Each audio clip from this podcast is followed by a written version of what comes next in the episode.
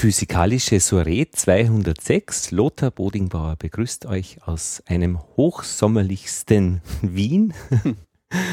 bei ähm, ja, guten Temperaturen. Mir kommt es heuer gar nicht so warm vor, obwohl es eigentlich sehr heiß ist. Weiß nicht warum. Vielleicht ist das. Ja, das kommt, ja, weiß ich nicht, ja. Die, vielleicht, weil ich heuer viel aus den Augen der Bienen sehe. Wir haben Bienen im Ja. Schwarzenbergpark und da, da geht man eigentlich mehr durch die Landschaft und schaut, was blüht gerade und Ja. freut sich, wann es warm ist. ja. Und irgendwie äh, findet man, na, wer weiß. Ja, die physikalische Soiree heute wieder machen wir einen Schritt von der Geisteswissenschaft hin zur Naturwissenschaft, zur Technik, nämlich zur Netzwerkforschung, zu komplexen Systemen. Und ja, aber woher kommen wir da äh, hin zu diesem Gebiet? Äh, aus dem Mittelalter und zwar aus der Byzanzforschung. Und ich bin zu Gast bei Johannes Preiser Capella an der Österreichischen Akademie der Wissenschaften. Ja. Ja, so ist es richtig gesagt, genau. Und du bist, wie sagst du das, wenn du das jemandem sagst, wer, was du machst? Byzanzforscher, Ja, Byzantinist oder Byzanzforscher. Byzantinist. Ja, das, das ist Byzantinistik, so heißt es auf der Universität. Wir haben ja zwei Institute in Wien. Genau. Ein Institut für Byzantinistik und Neogräzistik. ja. Und wir sind hier an der Abteilung für Byzanzforschung. Das wäre quasi die deutsche Übersetzung von Byzantinistik an der Akademie der Wissenschaften. Und warum ist es zweigeteilt eigentlich? Ich habe das schon immer wieder mal gefragt. Ich befürchte, ich habe es bis heute noch nicht ganz verstanden. Also die, das Universitätsinstitut ist ein Institut, wo auch eben unterrichtet wird, wo die Studenten sind, wo geforscht und gelehrt wird. Und wir sind ein reines, reines Forschungsinstitut, Ah ja. wobei es hier sehr viele Überschneidungen gibt, sowohl personell als auch dann thematisch. Und wir unterrichten auch an der Universität. Also, aber primär ist es, geht es hier um die Forschung. Ja.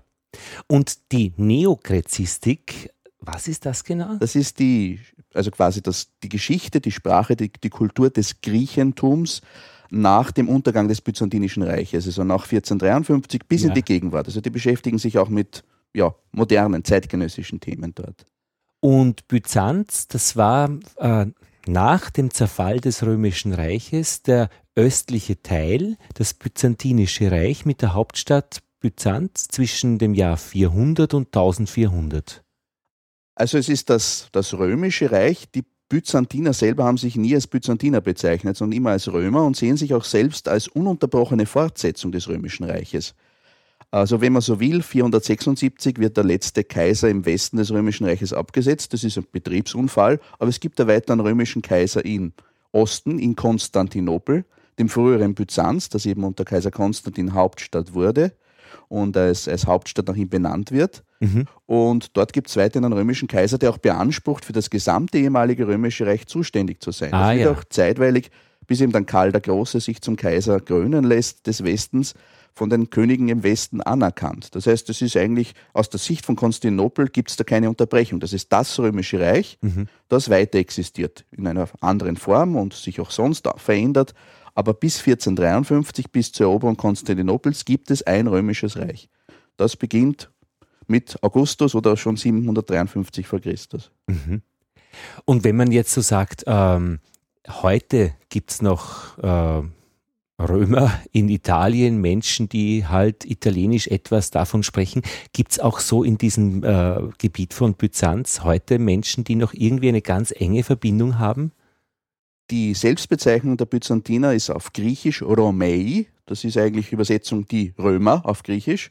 Und das ist bis heute, oder zumindest in Teilen Griechenlands, gibt es Menschen, die sich als Romä bezeichnen, im Sinne von orthodox und griechisch sprechend. Das ist auch dann als Einteilung im Osmanischen Reich geblieben. Man hat auch den europäischen Teil des Reiches als Romelien bezeichnet und auch als Rom, als Römer diese orthodoxe Gruppe weiter bezeichnet, die eben griechisch sprechend ist. Und das hat sich bis heute auch erhalt- erhalten. Also es gibt Leute, die sich, das ist natürlich jetzt mit dem modernen Nationalstaat etwas verschwunden, aber nach wie vor diese römische Identität auch im Osten, die gibt es durchaus. Die würde man eben in Griechenland finden. Die würde man in Griechenland finden, aber es gibt auch andere christliche Gruppen, wo, wo eben äh, vor allem jene, die sich, also das ist dann etwas, spielt ja die Kirchengeschichte, es gibt Ja, ja, dann eine verschiedene Aufspaltungen der östlichen Christenheit.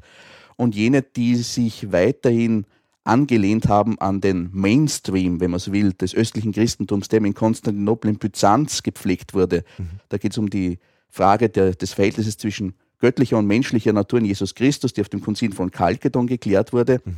Und diese Christen, die dann auch sich weiterhin dieser offiziellen Lehre von zwei Naturen angenähert haben, also so geglaubt haben wie die Römer in Konstantinopel, hat man auch als Römer bezeichnet. Ah ja. Also auch in, der, in den arabischen Texten findet man das zum Teil oder in armenischen Texten. Römer ist dann dort auch ein Synonym für die, die orthodox, so wie die Byzantiner, wie wir sie heute nennen, sind. Dann ist praktisch eine, eine sehr feine äh, Sicht, was Gott eigentlich ist, ein Unterscheidungsmerkmal zwischen zwei Gruppen. Ja, also da, da, da ist viel gestritten worden darüber. Das beginnt ja schon mit der Etablierung des Christentums als anerkannte Religion unter Kaiser Konstantin auf dem Konzil von Nikaia. Das ist einmal die, die Frage, wer ist dieser Jesus Christus überhaupt? Mhm. Ist er Gott oder ist er Mensch? Mhm. Da wird eben beschlossen, er ist wahrer Gott er ist Gott gleich, die, die Reinigkeit wird beschlossen und dann ist die Frage, na gut, wenn er Gott ist und er ist aber auch Mensch, wie ist jetzt das Verhältnis zwischen Gott, Göttlichem und Menschlichem in mhm. Jesus Christus? Mhm. Das, darüber streitet man dann die nächsten 200 Jahre und an, an dieser Streitfrage kommt es dann zu einer ersten großen Spaltung auch der Christenheit im Osten. Aber sie spaltet, ich meine, an, anhand dieser Streitfrage spalten sich dann Menschen in Gruppen auf. Ist das nur so praktisch die äußerste Schicht der Anlass oder ist es eigentlich, sind es ganz unterschiedliche Menschentypen, die sich halt anhand dieser Frage spalten? Äh, natürlich ist es zuerst einmal eine theologische Frage. Da gibt es eine bestimmte Theologen, Kirchenfürsten, die da untereinander streiten.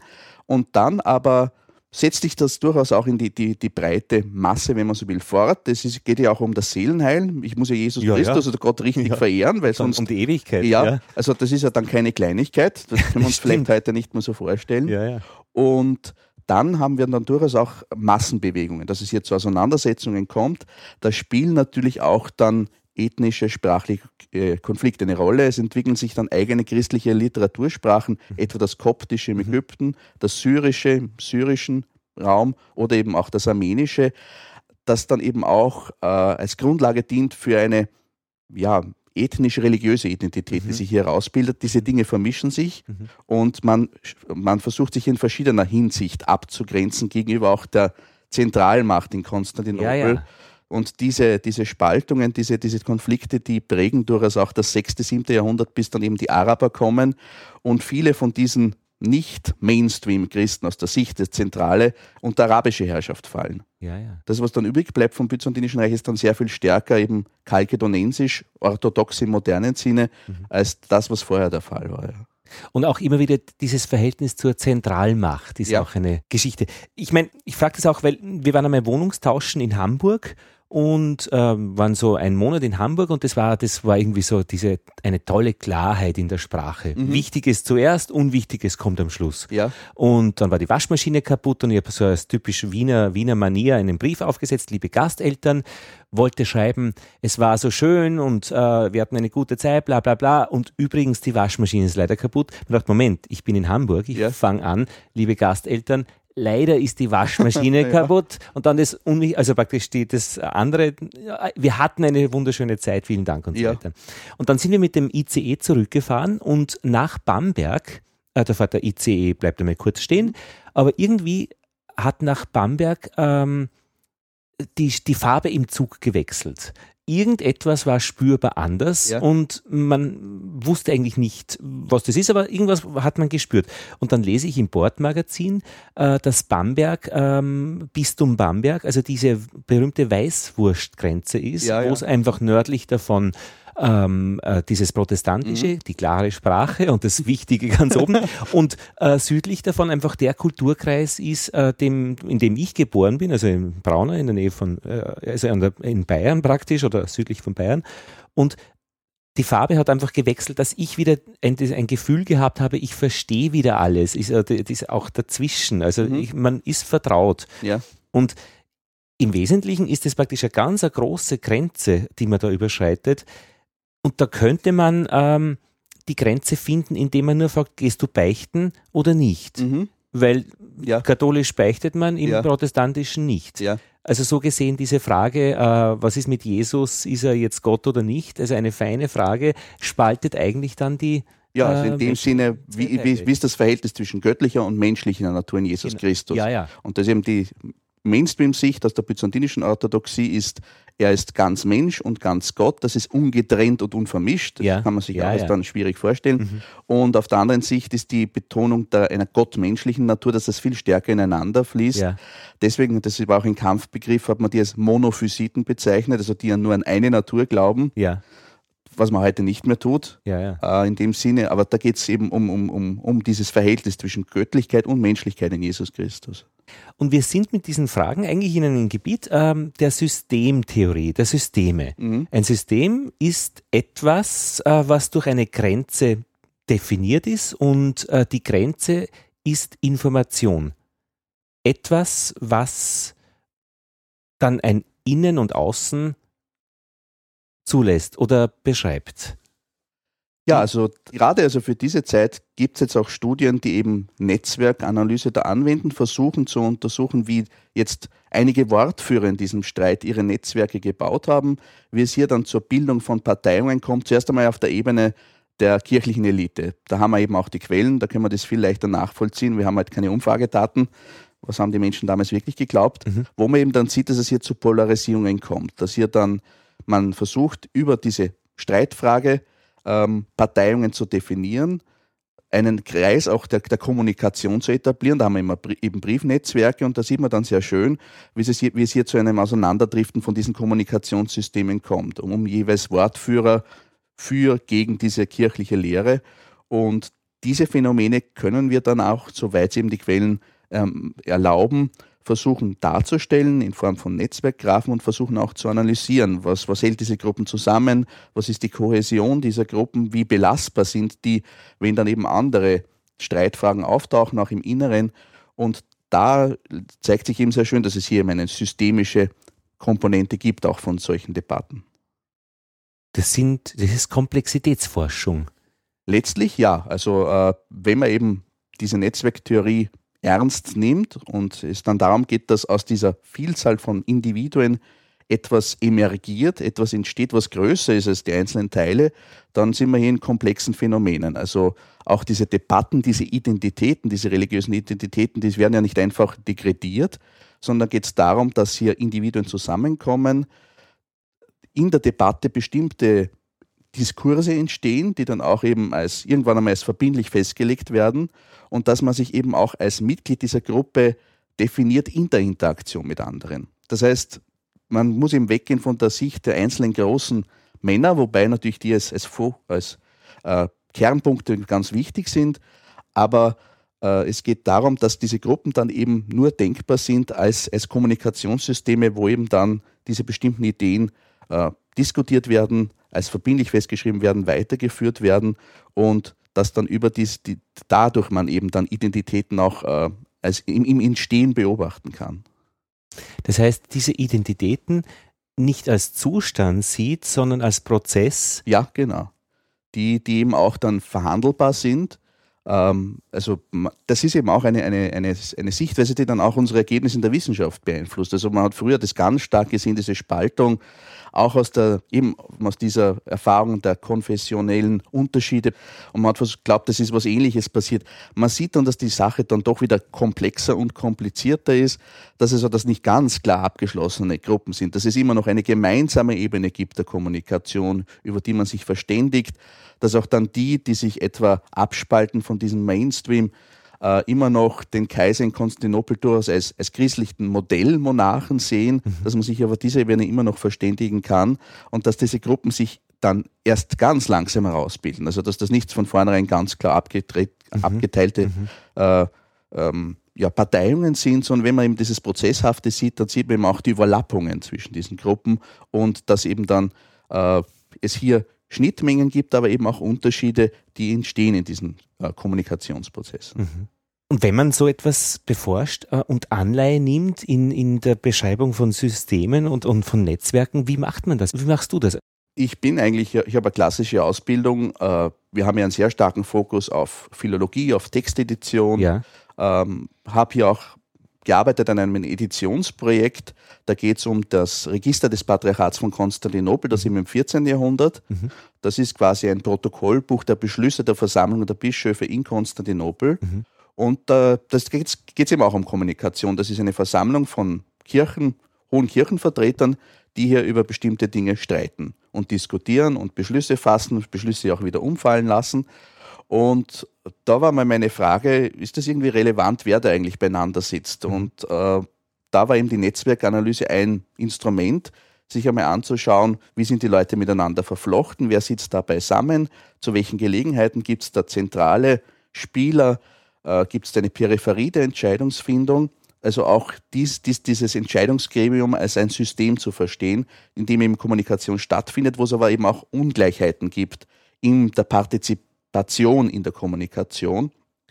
Und da hat das, das war eben der Ansatzpunkt, meine erste Studie, für da, wo ich dann auf das zurückgegriffen habe und wo ich dann eben rein gekommen bin in die Netzwerkanalyse, in die Komplexitätsforschung, auch dann in die Systemtheorie Niklas Luhmann, wo es ja auch um, um der eben alles als, als Kommunikation versteht. Und letztlich, womit wir als Historiker vor allem zu tun haben, sind Artefakte von Kommunikation. Mhm. Jedes Dokument, jeder Brief, mhm. jede Inschrift, da ist Kommunikation dahinter und das ist natürlich ein Zugang, der auch vielleicht dem Historiker etwas leichter die Brücke legt, als wenn man das jetzt rein mathematisch einmal sehen würde. Ich sehe noch eine Verbindung. Ähm, Alfred North Whitehead, Prozessphilosophie, mhm. wagt sich auch ein bisschen auf die Naturgesetze und, und soweit ich es verstanden habe, äh, ist dann auch die Aussage, die Naturgesetze schaffen sich in jedem Moment auch neu. Mhm. Das wäre ja auch eben ähm, in diesem Bereich, in dem du äh, arbeitest, schaffen sich ja diese Gesetze, die dahinterliegend sind, durch diese Prozesse, durch diese Verhandlungen in jedem Moment auch neu und es ja. wird fortgeschrieben.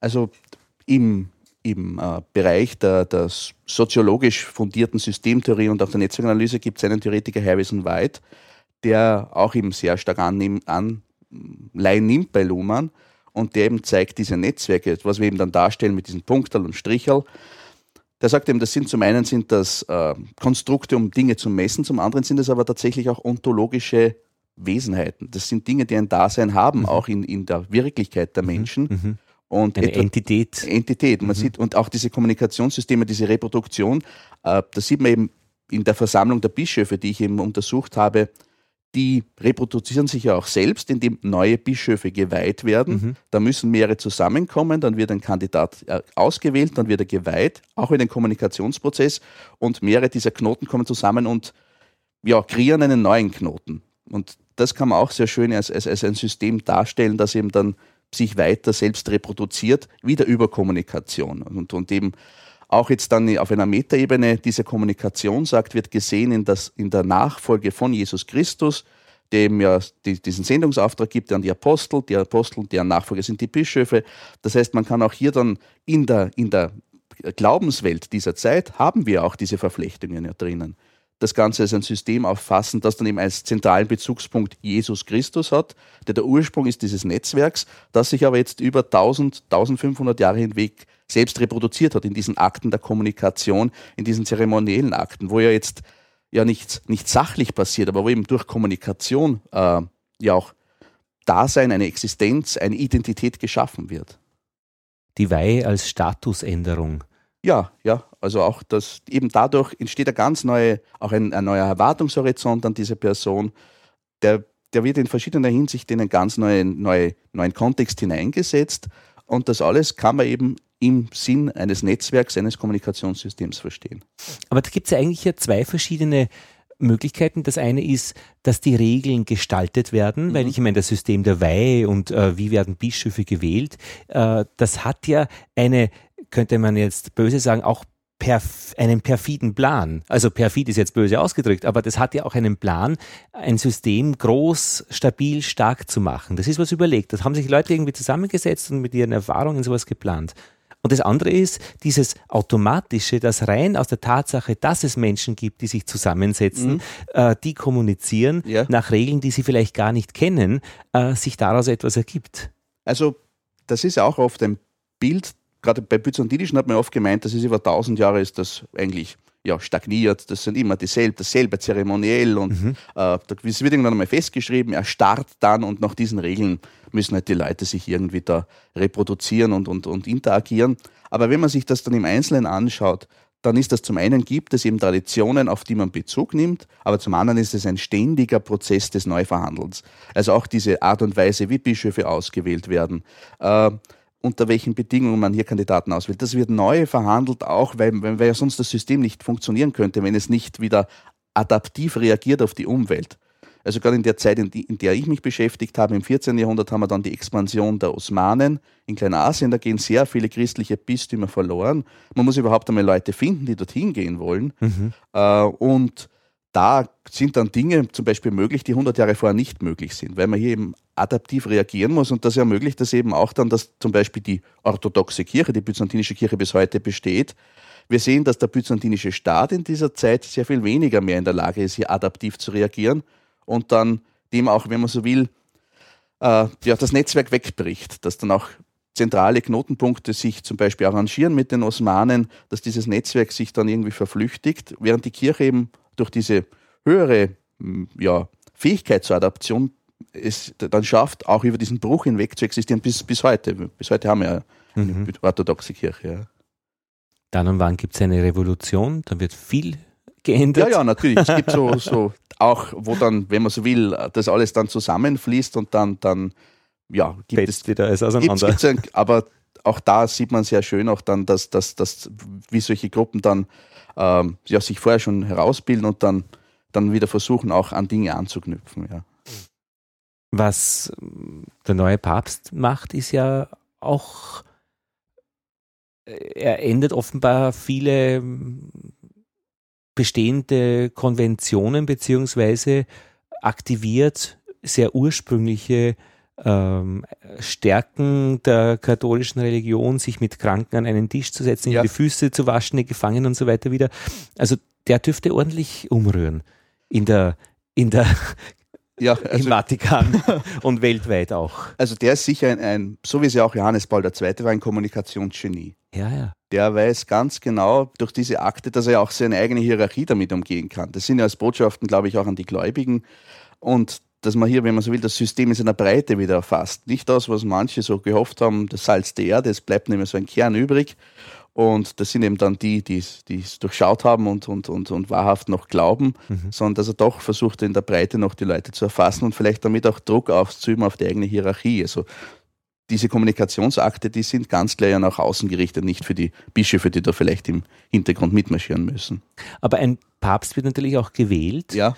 Ähm, und da gibt es ja auch, also in einem anderen Bereich, ähm, Schulen, äh, mhm. Gymnasien, die haben normalerweise einen Direktor, der ist das für immer, aber es gibt auch so professorische Leiter. Ja. Und das ist irgendwie so ein so Übergangspäpste. Also wo man irgendwie, also da, der kann sehr viel machen, weil ja. er eben äh, nicht gesichert ist, aber also weil, äh, weil das ist so in einer, in einer Übergangszeit einer Schule ist das ein sehr dynamischer mhm. Posten. Ja. Und sobald der dann fix besetzt äh, wäre, würde diese, diese Fluidität ja, äh, möglicherweise verloren gehen. Mhm. Das heißt, aber der, diejenigen, die jetzt diese Schule besetzen oder eben den Status professorischer Leiter oder äh, Schulleiter, ja. äh, die wissen wahrscheinlich schon genau, welche Position sie mit welcher Dauerhaftigkeit äh, befüllen, anfärbeln. Und, und so sind es auch, glaube ich, so bei, den, bei den Päpsten. Also äh, weiß man sicher schon vorher, was, der, was, der, was den umtreiben wird das System. Ja, die, das, gut, das, das ja. nachdem wir ins Konklave nicht hineinsehen können. Ja, ja. ja aber ähm, also wir haben das eben auch in der Zeit, in der ich mich beschäftige, da mhm. werden schon zum da spielen natürlich verschiedene Faktoren mit. Die wählen ja auch einen Patriarchen von Konstantinopel, das mhm. wäre das Pendant zum Papst. Mhm. Und da kann in der Zeit noch der Kaiser mitreden und so weiter. Aber da haben wir auch Kandidaten, die wählen dann jemanden und kommen dann drauf, hoppala, der agiert aber jetzt nicht so, wie wir uns das mhm. gedacht haben. Mhm. Der, also gibt es ein, ein, Beispiel am Ende des, 14, am Ende des 13. Jahrhunderts, Athanasius I., das ist ein ganz ein strenger Mönch, der dann nach Konstantinopel kommt und eigentlich da mit diesen ganzen Kirchenfürsten ja, überhaupt nicht zurande kommt, mhm. auch einmal zurücktreten muss und der dann ganz anders agiert, dann auch versucht zeitweilig diese Versammlung der Bischöfe zu entmachten. Also wenn man so will, da hat das System sich jemanden reingeholt, der eben nicht so funktionieren möchte, wie man sich das vorstellt. Ja, ja, ja. Da gibt es ganz heftige Konflikte. Da muss dann auch noch einmal zurücktreten. Also es funktioniert dann letztlich nicht. Und wenn dann jemand noch die Kunst der Intrige beherrscht, ja, mehr, mehrere Gesichter auch zu haben. Da ist dann das System natürlich auch stärker. Also dann sieht man dann, die haben dann die Position letztlich und können dann so viel Druck ausüben, dass der dann sich auch wieder vielleicht auch angewidert zurückzieht in sein Kloster. Oder auch umgekehrt, dass er die Kunst der Intrige beherrscht, dass er eben praktisch mit mehreren Gesichtern. Ja, äh, also in dem Fall ist es so, der ist wenig kompromissbereit. Das okay. ist ein Hardliner. Ist, ist das gut eigentlich in der Geschichte? Äh, wenig kompromissbereit, Hardliner? Meistens eigentlich nicht. Ja. Also in manchen Situationen ist eine gewisse Selbstüberzeugung auch gegen Widerstände natürlich gut. Wenn es um Extremsituationen geht und dann geht ums mhm. Überleben und dann gerade im Militärischen zum Beispiel, mhm. dass man halt, dass halt der mhm. gegen alle Bedenkenträger da seine Strategie durchzieht mhm. Mhm. und dann mag sie funktionieren. In dem Fall ist es so, dass der einfach nicht mehr reinpasst, auch in die Situation. Der ähm, opponiert zum Beispiel auch gegen die Präsenz von nicht-orthodoxen Gemeinden, mhm. von Muslimen, von es gibt ja Moscheen in Konstantinopel in dieser Zeit schon, vor der Osmanischen Eroberung, gegen die Juden, gegen die armenischen Christen. Und das entspricht nicht mehr auch der Lebensrealität der Stadt mhm. in dieser Zeit. Mhm. Dass auch die, die, die eben mehr in der Kommunikation arbeiten können, eigentlich äh, die, die, die besseren Erfolge einfahren. Ja, ja, ja, auf jeden die, Fall. Also die, und, mhm. ja, und der eben, in dem Fall, der isoliert sich auch irgendwie selbst, ist nicht in der Lage, ein Netzwerk mhm. aufzubauen, das tragfähig auch dann seine, seine Botschaft irgendwo also schon dann im monastischen Bereich, aber jetzt in, in mhm. den Systemen, die jetzt etwa in der Hauptstadt tätig sind, mhm. funktioniert das in der Form dann nicht. Ich finde es auch interessant, also wir, wir waren in Russland, in, in, in Perm, in, an einer Schule, mhm. ähm, zeitlang zu Gast und es sind sch, ähm, schon unterschiedliche Arten, von Menschen. Äh, Russland und dort, wo ich aufgewachsen bin, Österreich. Obwohl sie so viel gemeinsam haben und auch wirklich gut miteinander können, mhm. ist es doch einfach wirklich äh, von der Kommunikation her, da gibt es echt viele Hürden und Schwierigkeiten. Mhm. Also ich kann mir es nur im Ansatz vorstellen, dass für, für, für äh, Putin, der auch in beiden Welten agieren muss und natürlich, er ist es ja nicht allein, sondern dieser ganze wirtschaftliche mhm. Hintergrund, militärisch Machteinfluss und dann auch noch eben diese Kommunikationsgeschichten. Also das können keine leichten Aufgaben sein, hier maßgeblich mitzuwirken als Player. Also man sieht das auch jetzt wieder, um auf, die Zeit zurückzukommen, äh, mit der wir uns beschäftigen.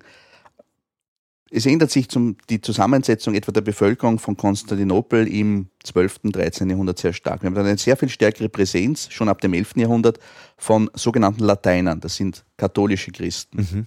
Auch im Rahmen der Kreuzzüge, aber auch der Intensivierung von Handel und Wirtschaft. Mhm.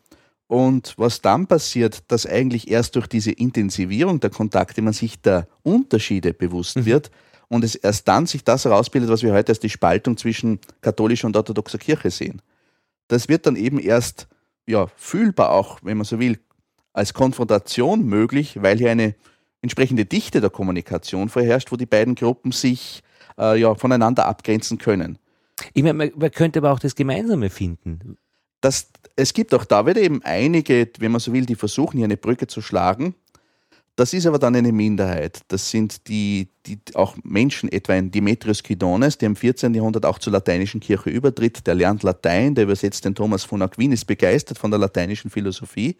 Das ist aber eine Minderheit, auch eine gelehrte Minderheit, die dann auch am Schluss vertrieben wird oder die Stadt verlässt, während für die Mehrheit auch dieser Gegensatz, weil es ja auch dann eben nicht nur um das geistlich-intellektuelle geht, sondern es geht auch um politische und wirtschaftliche Konkurrenz, das dann eben verwendet wird, um, umso, stär, um, umso stärker die eigene, Präs, eigene Identität mhm. zu definieren und mhm. abzugrenzen.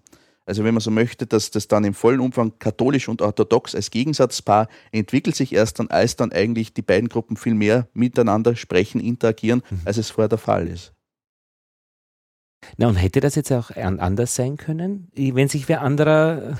Ja, äh, das das ist eben die Frage. Natürlich wäre es möglich gewesen. Wir haben ja auch andere Beispiele, äh, wo Gemeinschaften dann einen Modus vivendi finden. Mhm. Aber in dem Fall ist einfach auch, sind, sind Hintergrundinteressen auch da. Also gerade, wir haben ja dann 1204 die Eroberung Konstantinopels durch die Kreuzfahrer und Venezianer. Mhm das ist ja dann eigentlich der große Sündenfall aus der Sicht der orthodoxen Kirche, wo man eigentlich erst dann sagen kann, hier beginnt die Spaltung, wo man sagt, sagt die behandeln uns wie die Ungläubigen, die plündern unsere Hauptstadt, bringen da die Leute um.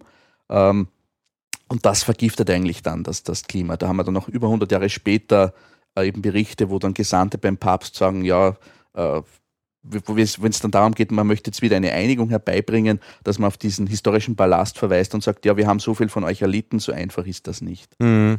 Mhm, genau, wann dieses Leiden dazu kommt, nämlich auch mit tatsächlichen äh, ja. äh, ähm, äh, schrecklichen Gegebenheiten. Also ja. dann wird es, also und wo dann Versöhnungskomponenten dazukommen, äh, Südafrika, Versöhnungskommission und ja. so weiter, da wird es erst richtig spannend eigentlich, also für Forscher, wenn man da reinschaut. Diese ähm, Unterschiede und Gemeinsamkeiten ist auch in der Anthropologie, hat uns André Gingrich erzählt mhm. in einer der vergangenen ja. Gespräche, ähm, durchaus auch eine, eine, eine Frage des, in welcher Zeit man lebt. Also man schaut entweder auf die Gemeinsamkeiten äh, in den verschiedenen mhm. ähm, Gruppen an Menschen oder Systemen oder eben an äh, die, die Verschiedenheiten. Und wenn man als Reisender zum Beispiel na, irgendwo hinfährt in ein fremdes Land, dann werden einem natürlich zuerst einmal die Unterschiede auffallen. Ja, soweit sie auch klar sichtbar sind. Und die ja. wird man eben fotografieren und, ja. und das wäre eben ganz interessant, eigentlich mal Fotos zu analysieren von Urlaubern, die mhm. irgendwo in, das erste Mal in ein anderes Land kommen. Ja. Was fotografieren die alle? Also wahrscheinlich wird, wenn wer noch äh, in den äh, ähm, Nahen Osten fährt, äh, irgendwann einmal das Kamel wirklich als, als Hauptelement äh, oder äh, arabische Schriftzüge, ja. Äh, ein Stoppschild, wo nicht Stopp drauf steht, sondern arabisch. Ja. Also etwas, was Unterschied ist. Es wird wahrscheinlich kaum einer eine, eine schöne Parkbank fotografieren, die gleich Schau. gelagert ist wie hier in Wien. Also das, das, sehen wir auch bei den, es gibt dann eben Listen der Fehler der, der jeweils anderen, aus byzantinischer Sicht der Fehler der Lateiner. Ui. Da sind natürlich zum einen diese theologischen Fragen drinnen, aber zum anderen geht es darum, ja, die Priester, die rasieren sich. Nein. Das sieht man eben. Dann, Wo? Äh, im ganzen, im, im also Gesicht. im Gesicht. Der orthodoxe Priester ist ja bis heute so, der hat einen Bart und ja, ein langes richtig, Haar, die rasieren sich. Mhm. Dann, die sind nicht verheiratet, mhm. im Gegensatz zu den orthodoxen Priestern. Ähm, man verwendet in der Kommunion das ungesäuerte Brot und nicht das gesäuerte. Es geht dann darum, welchen Stoff verwendet man für die liturgischen Gewänder. Mhm. Das heißt, neben diesen ganzen theologischen Sachen sind es dann eben die ganz sichtbaren äußeren Unterschiede, die dann auch als Paket den anderen zum Vorwurf genommen. Aber wird. immer zum Vorwurf gemacht wird, weil man in der eigenen Quelle eine Legitimation sieht, das genau. eigene richtig zu sehen. Genau, die haben sich da abgewandt, die haben ja Dinge verändert, verfälscht und eigentlich die, wir sind die, die in der richtigen Tradition stehen. Und all das, was, obwohl es eben nur Äußerlichkeiten sind, werden aber noch zusätzlich als Bestätigung genommen, dass die eben ab, sich abgewandt haben von der Wahrheit. Das ist ja auch bei uns äh, beim Thema Islam in den Medien oder in der öffentlichen Wahrnehmung ähm, ja im Moment auch sichtbar, dass das berichtet wird, wo der Islam oder wo verbunden mit dem Begriff Islam Probleme aufgeworfen werden. Also wo der Islam, äh, unter Anführungszeichen, mhm. sagt, äh, die Ungläubigen oder ihr, äh, ähm, man darf das und das nicht tun, ihr wendet euch ab. Also wir haben im Moment ein Bild des Islams, dass dort lauter Menschen gibt, die genauso handeln, wie du beschreibst, also äh, ungesäuertes Brot oder äh, Schlachten anders, was auch ja. immer. Ähm, Müsste nicht notwendigerweise so sein eigentlich, weil es ja genug Sachen gibt, die ja wirklich auch verbindend sind. Es, es ist wahrscheinlich heutzutage noch etwas stärker, weil wir einfach in einer säkularisierten Gesellschaft leben. Mhm. Also die Idee, dass man sich im Alltag in all diesen Dingen an religiösen Regeln orientiert, die ist ja schon per se für uns ganz was ganz anderes. Mhm. Das kann sich ja kaum mehr einer vorstellen. Äh, interessanterweise vielleicht in den USA noch mehr, wo es ja noch sehr viel mehr von diesen sehr stark ja, ja. gläubigen Gruppen gibt. Also das ist vielleicht schon das ganz anderesartige für uns. Aber das sieht man auch in der Konfrontation mit Gruppen, die eben, wenn man so will, noch versuchen, ganz nach den Buchstaben des, des äh, Neuen Testaments zu leben. Also etwa was ich, Zeugen Jehova oder, oder, oder andere Gruppen, die ja auch als Exoten angesehen werden, als seltsam. Haben auch dann die Diskussion Blutspenden und so weiter. Also da ist, das, das, das ist einmal so eine erst, für mich so einmal schon ein grundlegender Unterschied. Und da sieht man im Mittelalter, da sind natürlich noch diese, die grundsätzliche, der grundsätzliche Konsens, dass Religion wichtig ist im Alltag, dass es darum geht, ganz wesentlich darum geht, äh, Gott richtig zu verehren, den Gesetzen zu folgen. Da kommen ja die Christen, die Juden, die Muslime ja noch stärker zusammen, weil das ist ein Konsens, der in diesen Gesellschaften nur noch ganz stark da ist. Es geht dann eben um die jeweilige Ausformung, aber man ist sich vielleicht in dieser Hinsicht nicht so fremd, wie das heute der Fall ist. Aber es kommt dann noch dazu eben, wie dann über diese Menschengruppen berichtet wird ja. in einer Gesellschaft. Ja. Und das kann ja auch kein Zufall sein. Ja, also natürlich. Ich meine, Zufall, was ist schon Zufall? Ja. Also, Also die, diese, diese, diese, die, die, äh, ja, muss man sich immer anschauen, wo dieser Diskurs passiert, ob Ja, das in genau. der Tageszeitung ist oder Mhm. eben, das haben wir ja auch schon im, im, im, im, im im Mittelalter. Das gibt es vielleicht gelehrte Schriften und Traktate, wobei es da manchmal umgekehrt ist. Da gibt es dann sehr starke Eiferer, gibt es eine, ein, ein, einen sehr spannenden Text aus dem 14. Jahrhundert, das ist so eine Art Kreuzzugsanleitung und der, das ist ein Dominikaner, der offenbar versucht hat zu missionieren im Osten. Und der hat einen Katalog von all diesen Gruppen im Orient und da wird jeweils beschrieben, warum die alle so schlecht und ungläubig sind und warum man ihnen nicht, trauen kann. Das fängt an bei den Muslimen, aber auch bei allen christlichen Gruppen, bei den Juden. Vor allem ganz schlimm sind die gemischten Gruppen, also die entstehen etwa, wenn ein Katholik eine Orthodoxe heiratet oder ein Muslim eine Christin oder auch die Neugetauften. Den allen darf man nicht trauen. Und das ist aber gleichzeitig, wenn man sich dann anschaut, die tatsächliche Interaktion entspricht das nicht der Lebenswirklichkeit der Menschen. Wir haben eine Ja, ganz ja. starke Interaktion in den Handelsstädten, wo diese Gruppen mitein- miteinander interagieren. uneheliche Kinder noch Genau, zusätzlich. woher kommen ja sonst diese gemischten Gruppen, von denen der das sich so angewidert abwendet? Da gibt es also sehr viel Interaktion Mhm. auf der Ebene der ein, einfachen Leute, die ähm, jenseits ist von dem, was da auf der gelehrten Ebene als Diskurs da äh, etabliert wird, auch zum Teil und, und als Abgrenzung gefordert wird. Das, Und auf der anderen Seite gibt es dann die albanische Großfamilie, wo das scheinbar wirklich ganz gut funktioniert, dass es eben keine Vermischung gibt. Das ist eindeutig, ob man dabei ist oder nicht. ja, ja, Ähm, Na, natürlich gibt es auch solche quasi tribalen Gruppen und so Genau, weiter, ja. aber äh, gerade in, in den Städten etwa, in, in Konstantinopel, wie erwähnt, da gibt es eine Moschee seit dem 8. Jahrhundert, Mhm. wo also man jeden Tag mit, mit Muslimen interagieren kann. Da regt sich eben auch dieser Athanasius auf, Mhm. dass da der Muezzin jeden Tag zum Gebet ruft. Also das ist so ein konstantinopolitanischer Moscheenstreit und das ist auch wieder das Argument, was wir auch heute haben. Ja, und unsere Kirchen dürfen nicht bestehen Mhm. in den muslimischen Ländern. Das ist ja auch heute, wo man sagt, in Saudi-Arabien gibt es keine Kirche und bei uns dürfen die Moscheen bauen. Mhm. Also es sind ganz ähnliche Denkmuster, aber die eben dann nicht entsprechen der, der Realität. In Wien gibt es ja eine Moschee mit einem Minarett im, im Donaupark Ja. in der Nähe drüben. Und immer wenn in Medien ein Bild, ein Symbolbild für den Islam in Wien, äh, dann wird man schauen, dass man dieses Minarett äh, fotografiert und zwar so, dass der Donauturm im Hintergrund klein dagegen ausschaut. Ja, dass das ausschaut, als ob das Und das, riesengroß und wäre. das ja. ist, ist ureinfach, das zu fotografieren. Ja. Ich habe es auch selbst gemacht, ja. Aber wenn man hinfährt, ist das ein kleines Ja, Türmchen ja. mit, ähm, da ist jede vernünftige ähm, Bezirkskirche größer und ist, ist, ist, ist weit nicht diese, äh, diese Präsenz, die man da immer glauben würde. Ich war ähm, in Indonesien auch in einer Schule äh, eine Zeit lang und, und war dann äh, in Bali oder auf Bali, sagt man. Und dort ähm, gibt es ja sehr viele Religionen, die auch dann Luftraum beanspruchen im Mhm. Sinne von Akustik. ja, Also da gehen dann die, äh, die Hinduisten vorbei oder Buddhisten und der Muezzin äh, ruft. ähm, und da gibt es lautere und leisere Religionen. und irgendwie finde ich, ist auch so eine Gerechtigkeit, dass jeder ein bisschen auch von dieser Akustik im Luftraum beanspruchen kann. Ja, ja. da gibt, deswegen gibt es ja auch dann schon im Mittelalter auch immer wieder Begrenzungen, dass Ja. man sagt, man vers- verbietet zum Beispiel den Christen im muslimischen Bereich, sie dürfen keine Glocken verwenden. Ja, Oder eben, man regt sich darüber auf, dass da ein Muezzin gibt. Also, Also ich finde, die Glocken sind schon sehr, auch, auch in Wien, ähm, ähm, äh, hörbar, wenn man sie hören möchte, aber sie sind nicht mehr präsent im Luftraum. ja, das In, in, in, wenn das jetzt so so viele andere akustische. akustische, genau. Aber wenn man hinhört, die bimmeln schon noch ordentlich. Also äh, Ja, ja. das ist keine, keine Sorge. Was mir ein bisschen bei die, bei die, bei die Muezzin, bei dem Minarett einfach auch irritiert, ist diese, diese, diese Lautstärke mit Verstärkern. ja, Das, sicher, ja. das ist einfach schon sehr laut. ja. Also das ist nicht der Muezzin, der durch ein, ein, ein, ein Blechrohr ruft und da irgendwie äh, und es ist auch laut, oft und schrecklich übersteuert. Also habe ich in Indonesien Ja, gehört, also ja.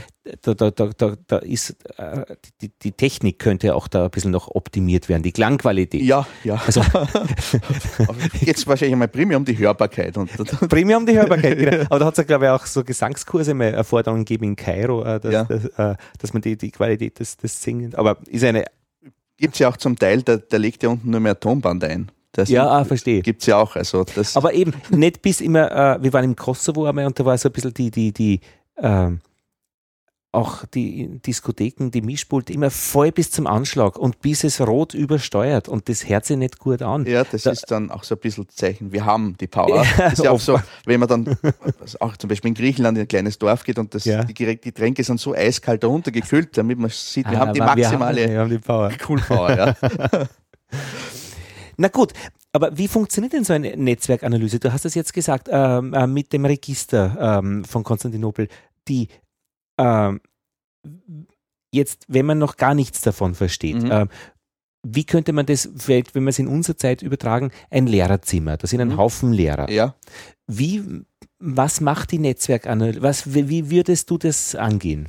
Also jetzt, wenn man in der modernen Netzwerkanalyse sich befindet, hat man es, wenn man so will, leichter. Man kann entweder beobachten, mhm. äh, wer redet mit wem in diesem Lehrerzimmer. Also reden ist ein Faktor. Reden ist ein das ist ein Prozess, da ist die Zeit ja. dabei, das ist einfach, da kann man Redezeit messen. Oder man sieht, schaut sich einfach an, räumliche Nähe, wer sitzt nebeneinander. Räumliche Nähe. Das, das räumlich, die räumliche mhm. ist ganz wichtig. Mhm. Oder das kann man eben als Historiker meistens nicht mehr machen, man macht einen Fragebogen.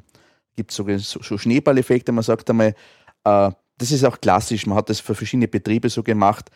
Wenn Sie ein Problem haben in der Arbeit, welche drei Kollegen würden Sie um, um Rat fragen? Und ja. das macht man dann für alle und dann sieht man dann, es gibt, und da zeigt sich dann auch sehr schön, auch bei kleinen Gruppen, erstens einmal, es gibt große Ungleichverteilungen, da gibt es ein paar zentrale Player. Aber wie sieht man das? Was zeichnet man dann? Da zeichnet man, man einen Punkt oder einen, äh, einen, einen, einen Klecks für einen Menschen? Also ja, normalerweise Mensch, ein ja. Netzwerkgrafen, das, das ist eben ein, ein Knoten, wie man es nennt. Das ist ein, ist ein, ein, Individuum jetzt wenn, man jetzt, wenn man jetzt eine soziale Gruppe untersucht. Und die Kanten, das sind die Linien, was man ja. als Linien zeichnet, das sind jetzt die Beziehungen, die man zwischen ihnen darstellen möchte. Und Beziehungen im Sinne von physikalisch Wechselwirkung, etwas. Ja, das, das kann jetzt, auch da geht es darum, das muss man sich vorher überlegen. Entweder es geht um tatsächliche Interaktion, man ja. redet miteinander, ja. man kann das aber auch machen mit Dingen, die jetzt nicht tatsächlich in Interaktion münden müssen. Zum Beispiel eben räumliche Nähe, die, man kann Nachbar sein und nichts miteinander reden. Mhm. Oder man kann verwandt sein, aber auch nichts miteinander reden. Mhm. Das ist, es gibt da die potenzielle mhm eine Infrastruktur, wenn man so möchte. Oder Abhängigkeiten. Er kann mich feuern. Äh ja, auch das, natürlich auch, auch äh, Weisungsbefugnis oder im Mittelalter Gefolgschaft. Mhm. All das, also man kann verschiedene Beziehungskategorien definieren und sich dann jeweils anschauen, habe ich dafür Material, dass ich versuchen kann, das für eine bestimmte Gruppe, die ich auch abgrenzen muss, darzustellen. Aber immer als Punkte und Linien. Praktisch. Das ist die grundlegende Darstellungsform. Und wenn ich jetzt zum Beispiel verschiedene Beziehungsarten habe, mache ich das mit verschiedenen Farben jetzt in der Visualisierung. Äh, die Visualisierung ist aber eben nur ein Aspekt, um einmal das zu kartieren. Mhm. Sie ist aber gleichzeitig auch mathematische Grundlage für weitere Berechnungen. Und äh, schon die Farbe ist auch eine Grundlage für weitere Berechnungen oder nur die Linie schon? Äh, die Farbe insofern, dass, dass ich hier verschiedene Subnetzwerke definiere. Das, das also dann betrachte als verschiedene Geflechte, die ich dann jeweils einzeln untersuche. Was ist ein Subnetzwerk? Das heißt, ich habe einen Graphen, einen, einen Metagraphen, äh, wo ich versuche, die gesamte Gruppe darzustellen und dann habe ich einen Subgraphen für Verwandtschaft, einen für Freundschaft, einen für Feindschaft. Und überall sind dieselben äh, Punkte drauf, äh, aber andere Linien. Genau, also da, die, diese Netzwerke haben, produzieren dann andere, ja, andere Verflechtungen, Verflechtungen. Zwischen, zwischen, zwischen Personen. Okay. Ja. Und Beziehungsweise werden da auch die Punkte anders angeordnet. Äh, räumliche Nähe könnte man auch so darstellen. Ja, also das, es gibt dann auch verschiedene Darstellungsformen, ja. indem ich dann, das sind aber dann schon Ergebnisse der Analyse, dann, okay. indem ich sage, ordne mir die Punkte, die zentral sind in diesem Netzwerk in der Mitte an. Verstehe. Aber sonst könnte man die Punkte mal rein von der, einfach ja. nur mal hinwerfen. Hinwerfen. Ist ja egal. Oder, ja. oder eben, wenn ich eh Koordinaten habe, kann ich sagen, mal, zeigen wir es einmal an auf der Landkarte, wenn ich Interaktion zwischen Orten oder was auch immer mache das kann ich einmal, auf diese Art und Weise kann ich einmal die Verflechtungen kartieren. Das ist schon mal wertvoll, weil ich da schon oft auf Muster draufkomme, die ich sonst ja nicht sehe.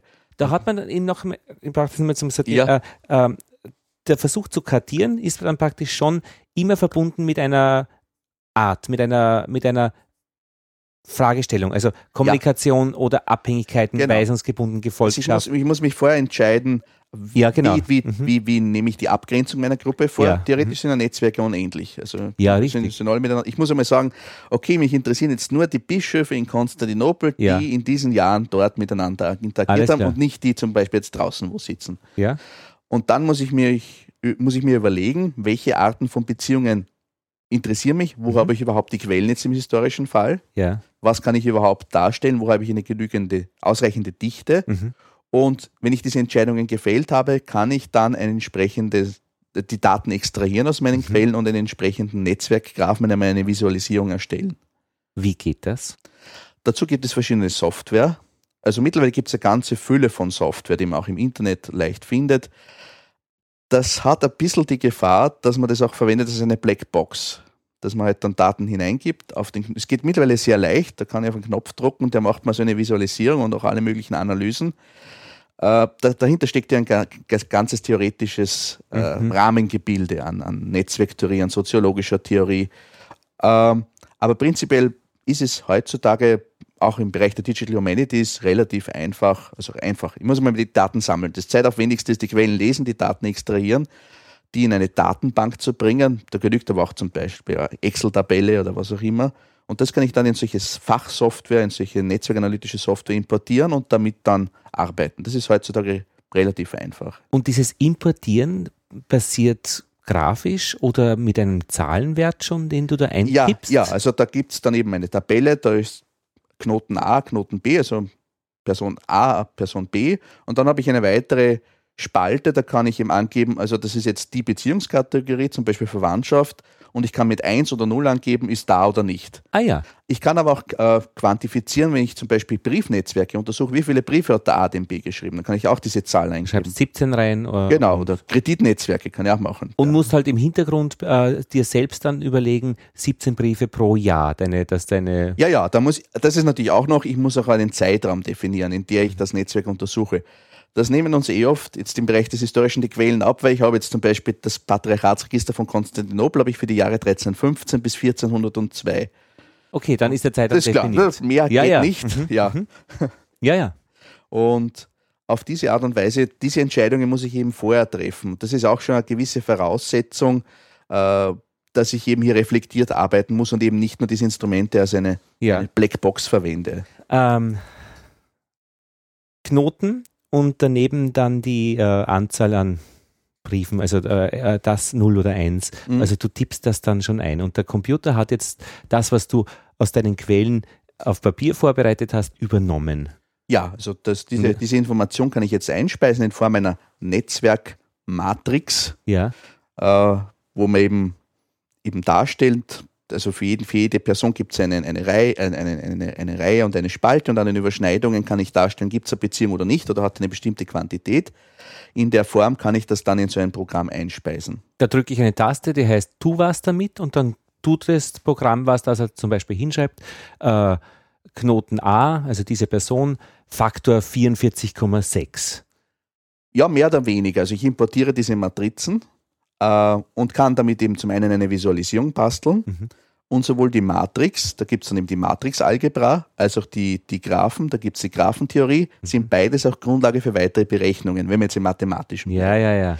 Das heißt, äh, da ist sehr viel Mathematik dahinter. Ja, ja. Formelwerk, dicke Bücher. Mhm. Das, wenn man so will, erspart man sich bis zu einem gewissen Teil, äh, Anteil, ja. weil das eben die Software selber macht. Mhm. Man sollte aber trotzdem wissen, was diese ganzen mhm. Berechnungsarten dann ähm, bedeuten. Und dann kann er mir eben bestimmte Messzahlen ausspucken, wie in Relation, wie zentral oder peripher ein Knoten ist. Da gibt es etwa den, den, die, das Zentralitätsmaß des Degree im Englischen, der Grad. Das ist ganz einfach die Anzahl der Beziehungen. Das ist das Einfachste. Das könnte ich auch noch, wenn man so will, mhm. zu Fuß auszählen. Mhm, mhm, äh, das ist ein sehr elementares Zentralitätsmaß. Wer ist wie gut vernetzt? Mhm. Und dann kann ich das auch in eine Visualisierung bringen und kann sagen, stell mir die Knoten unterschiedlich groß dar, je nachdem, wie gut vernetzt ein Knoten ist. Oder bring mir die Knoten, die besonders gut vernetzt sind, in die Mitte der Darstellung. Mhm. Damit werden dann eben solche sozialen, äh, ein Theoretiker auch der Netzwerkvisualisierung, Lothar Krempel, ein Soziologe aus Deutschland, nennt es dann soziale Topografien. Mhm. Äh, wo man eben dann Unterschiede, Zentren und Peripherien in solchen sozialen Geflechten sichtbar machen kann. Ich kann mir ja vorstellen, zum Beispiel, wenn man auch noch einfügt, nicht nur schreibt Briefe, sondern schreibt freundliche Briefe und erhält freundliche Briefe, ja. äh, dass man sehr leicht dann auch eine Farbe äh, herstellen kann. Einerseits die Größe des, äh, der Darstellung, wie viele Briefe, ja. aber dann wie freundlich der Umgang mit dieser Person ist. Natürlich, also man, das Qualitative ist natürlich immer eine Sache, die besonders auch den Historiker interessiert. Äh, da gibt es eine sehr schöne Studie auch zu einem Briefnetzwerk eines byzantinischen Bischofs schon aus den 90er Jahren äh, Margaret Mallet, äh, eine Byzantinistin, hat dann auch immer untersucht die Metaphern der Freundschaft, die da drinnen sind. Ui. Und auch dann versucht zu unterscheiden, gerade der Intimität, die sichtbar Ui. werden in der Sprache. Ja, ja, ja. Das heißt, ich habe dann dieses Quantitative und das Qualitative. Und das ist natürlich dann das besonders Interessante. Wenn Sartre zu Beauvoir schreibt, mein Biber und so weiter. Also ja, das haben wir in diesen Briefen jetzt nicht, aber, aber, aber ungefähr ja doch. Durchaus ganz intime äh, Metaphern auch. Also du ich sehe dich mit den Augen meiner Seele und so weiter und dass die dann eben oder ich bete für dich. Das ist ja auch äh, äh immer in diesen Kreisen äh, ja. eine, eine Floskel. Wobei, also eine, diese Frage, muss ich unterscheiden, die übliche rhetorische Floskel. Ach, es gibt ja, ja auch Regeln, Gott, ist ja auch nicht. Genau, es gibt ja auch Regeln, wie ich so einen Brief schreiben muss. Richtig, ah, verstehe. Das, was du auch zuerst erwähnt hast, in dem Brief an die, die Gasteltern da in Hamburg. Mhm. Wie schreibe ich sowas? Und dann gibt es aber Dinge, die jetzt, wenn man so will, sind außer der Norm, die dann mhm. wirkliche ja, wenn man so will, emotionale Bindung signalisieren. Da gibt es ja auch die Briefe so äh, in, den, in den Ämtern, glaube ich, äh, die so äh, mit allen Titeln, sehr geehrter Herr Botschafter Sohn, ja. und man schreibt dann mit Hand dazu, lieber Albert. Also ja, genau, ja. Solche, ja, solche ja, das zu signalisieren, wir sind ja beide, ja, ja. kennen uns ja auch sonst irgendwoher, ja. Aber das sind subtile äh, Abstimmungsmechanismen einer Gesellschaft. Natürlich. Die sehr viel Auswirkung ja. haben äh, oder zumindest vielleicht nicht Auswirkungen haben, aber zeigen, wie flüssig eben die Gesellschaft diese Leute miteinander können. Ja. Also eben Netzwerk, wie gut das Netzwerk ja. eigentlich von der Qualität her eigentlich arbeitet. Das ist eben die Sprache, wir haben ja vor allem Texte ganz wichtig, mhm. wir haben ja auch ein Projekt über Soziolinguistik. Mhm. Äh, zwei Kollegen, Christian Gastgeber und Andrea Cuomo, untersuchen hier ganz stark, wie Sprache verwendet wird, um Dinge zu kommunizieren, wie mhm. solche Kommunikationsräume auch aufgebaut werden im Sprachlichen. Und das ist auch ganz klar, da gibt es eben die Regeln, wie ich miteinander verkehre, aber wenn ich hier subtil Dinge auslasse oder anders mache, sehe ich damit eine Botschaft, weil ich ja weiß, der andere kennt ja auch diese mhm. Regeln. Da muss ich gar nicht schreiben, du bist mir eigentlich zuwider, aber es wird klar in diesen mhm. ganz feinen Nuancen.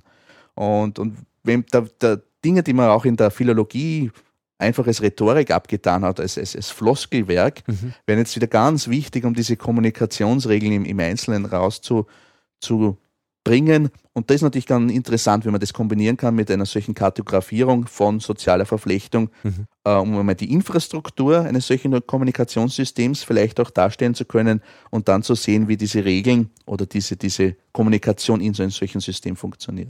Und jetzt hast du am Computer die äh, Knoten dargestellt, ja. schon äh, visualisiert etwas und jetzt extrahierst du daraus etwas Information, also Information, die aber dann mit einer Fragestellung von dir verbunden genau. ist. Genau. Also es, es, erschöpft sich dann nicht darin, dass ich jetzt schöne Bilder produziere, mhm. sondern das, was ich hier über die Struktur einer solchen sozialen Gruppe herausfinde, inter, ja, integriere ich dann wieder in, eine, in ein Narrativ, in meine historische Analyse, wo ich dann sage, also meine Untersuchung bringt ganz klar heraus, dieser Bischof ist jetzt ein zentraler Player in diesem System, oft kommt es auch dann dazu, dass ich mir dann noch einmal die Quellen anschaue und dann eben Dinge auch als Bestätigung finde, die ich vorher nicht in dieser Form gesehen habe. Mhm.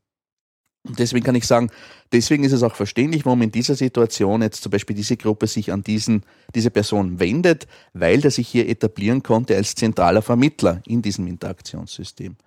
Das heißt, das ist ein Wechselspiel auch noch einmal wieder mit der Lesung der Quellen, mit der Interpretation. Es ist ein zusätzliches Instrument auch, um diesen ganzen ja, Kommunikationssystemen als historischen Akteuren auf, auf die Spur zu kommen in einer neuen Art und Weise. Ja. Einerseits durch eine Mustererkennung von dir, du siehst selbst etwas. Ja. Andererseits, dass die Mathematik dir Informationen gibt, ja. äh, wo etwas gezeigt wird, wo du noch kein Muster siehst, aber es dann siehst, wenn du es dir ja. anschaust. Das ist natürlich dann, je größer so ein Netzwerk wird, also das größte Modell, das ich bislang gebastelt habe, das ist für die byzantinische Elite im 14. Jahrhundert, das sind 2400 Personen. Mhm. Da sehe ich natürlich mit freien Augen nichts mehr. Das ist ein Kollege in Israel, Irat Malkin, nennt das Spaghetti-Monster. Mhm. Also, ja, ja. man gar nichts mehr sieht. Mhm. Äh, aber das ist ja eben dann, da ist natürlich dann umso besonders spannend, wenn ich hier solche Muster rausholen kann und mir schauen kann, welche ja, Kernpunkte gibt es in diesem, diesem Interaktionssystem, auch dann in, in, einer zeitlichen Komponente. Ich kann das dann modellieren für verschiedene Zeitschnitte, mir anschauen, wie verändert sich das im Laufe der Zeit, die Zentralität von Personen, aber auch von ganzen Gruppen, wie werden die integriert. Also ich habe mir das angeschaut für einzelne Familien, die zum Beispiel von außen kommen, eine bulgarische Adelsfamilie, wo man dann sehr schön, das kann man sich auch dann anschauen im Laufe der Zeit, wie die dann immer stärker vernetzt wird und eingebaut wird in dieses bestehende Netzwerk. Also auch dieses Prozesshafte kann man auch dann visualisieren in einer Art und Weise, die wir vorher nicht konnten. Aber man muss ja dann umso weniger verstehen, wie der einzelne Knoten funktioniert.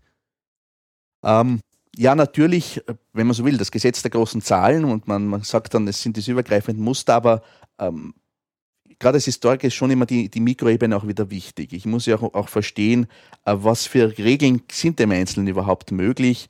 Äh, deswegen fokussiere ich auch ständig zwischen dieser großen Ebene, aber dann mhm. auch wieder zwischen Ego-Netzwerken, wo ich mir ein Individuum rausnehme und mir mal dessen soziale Umwelt anschaue, mhm. um überhaupt zu verstehen, wie letztlich sind es ja dann doch wieder auch Individuen, die ihre einzelne Umwelt irgendwie versuchen zu beeinflussen, da hineingeboren sind oder hineingesetzt werden um zu verstehen, auch welchen Regeln oder welche Dinge hier wesentlich sind für die Verflechtung von einzelnen Personen in einer Gruppe.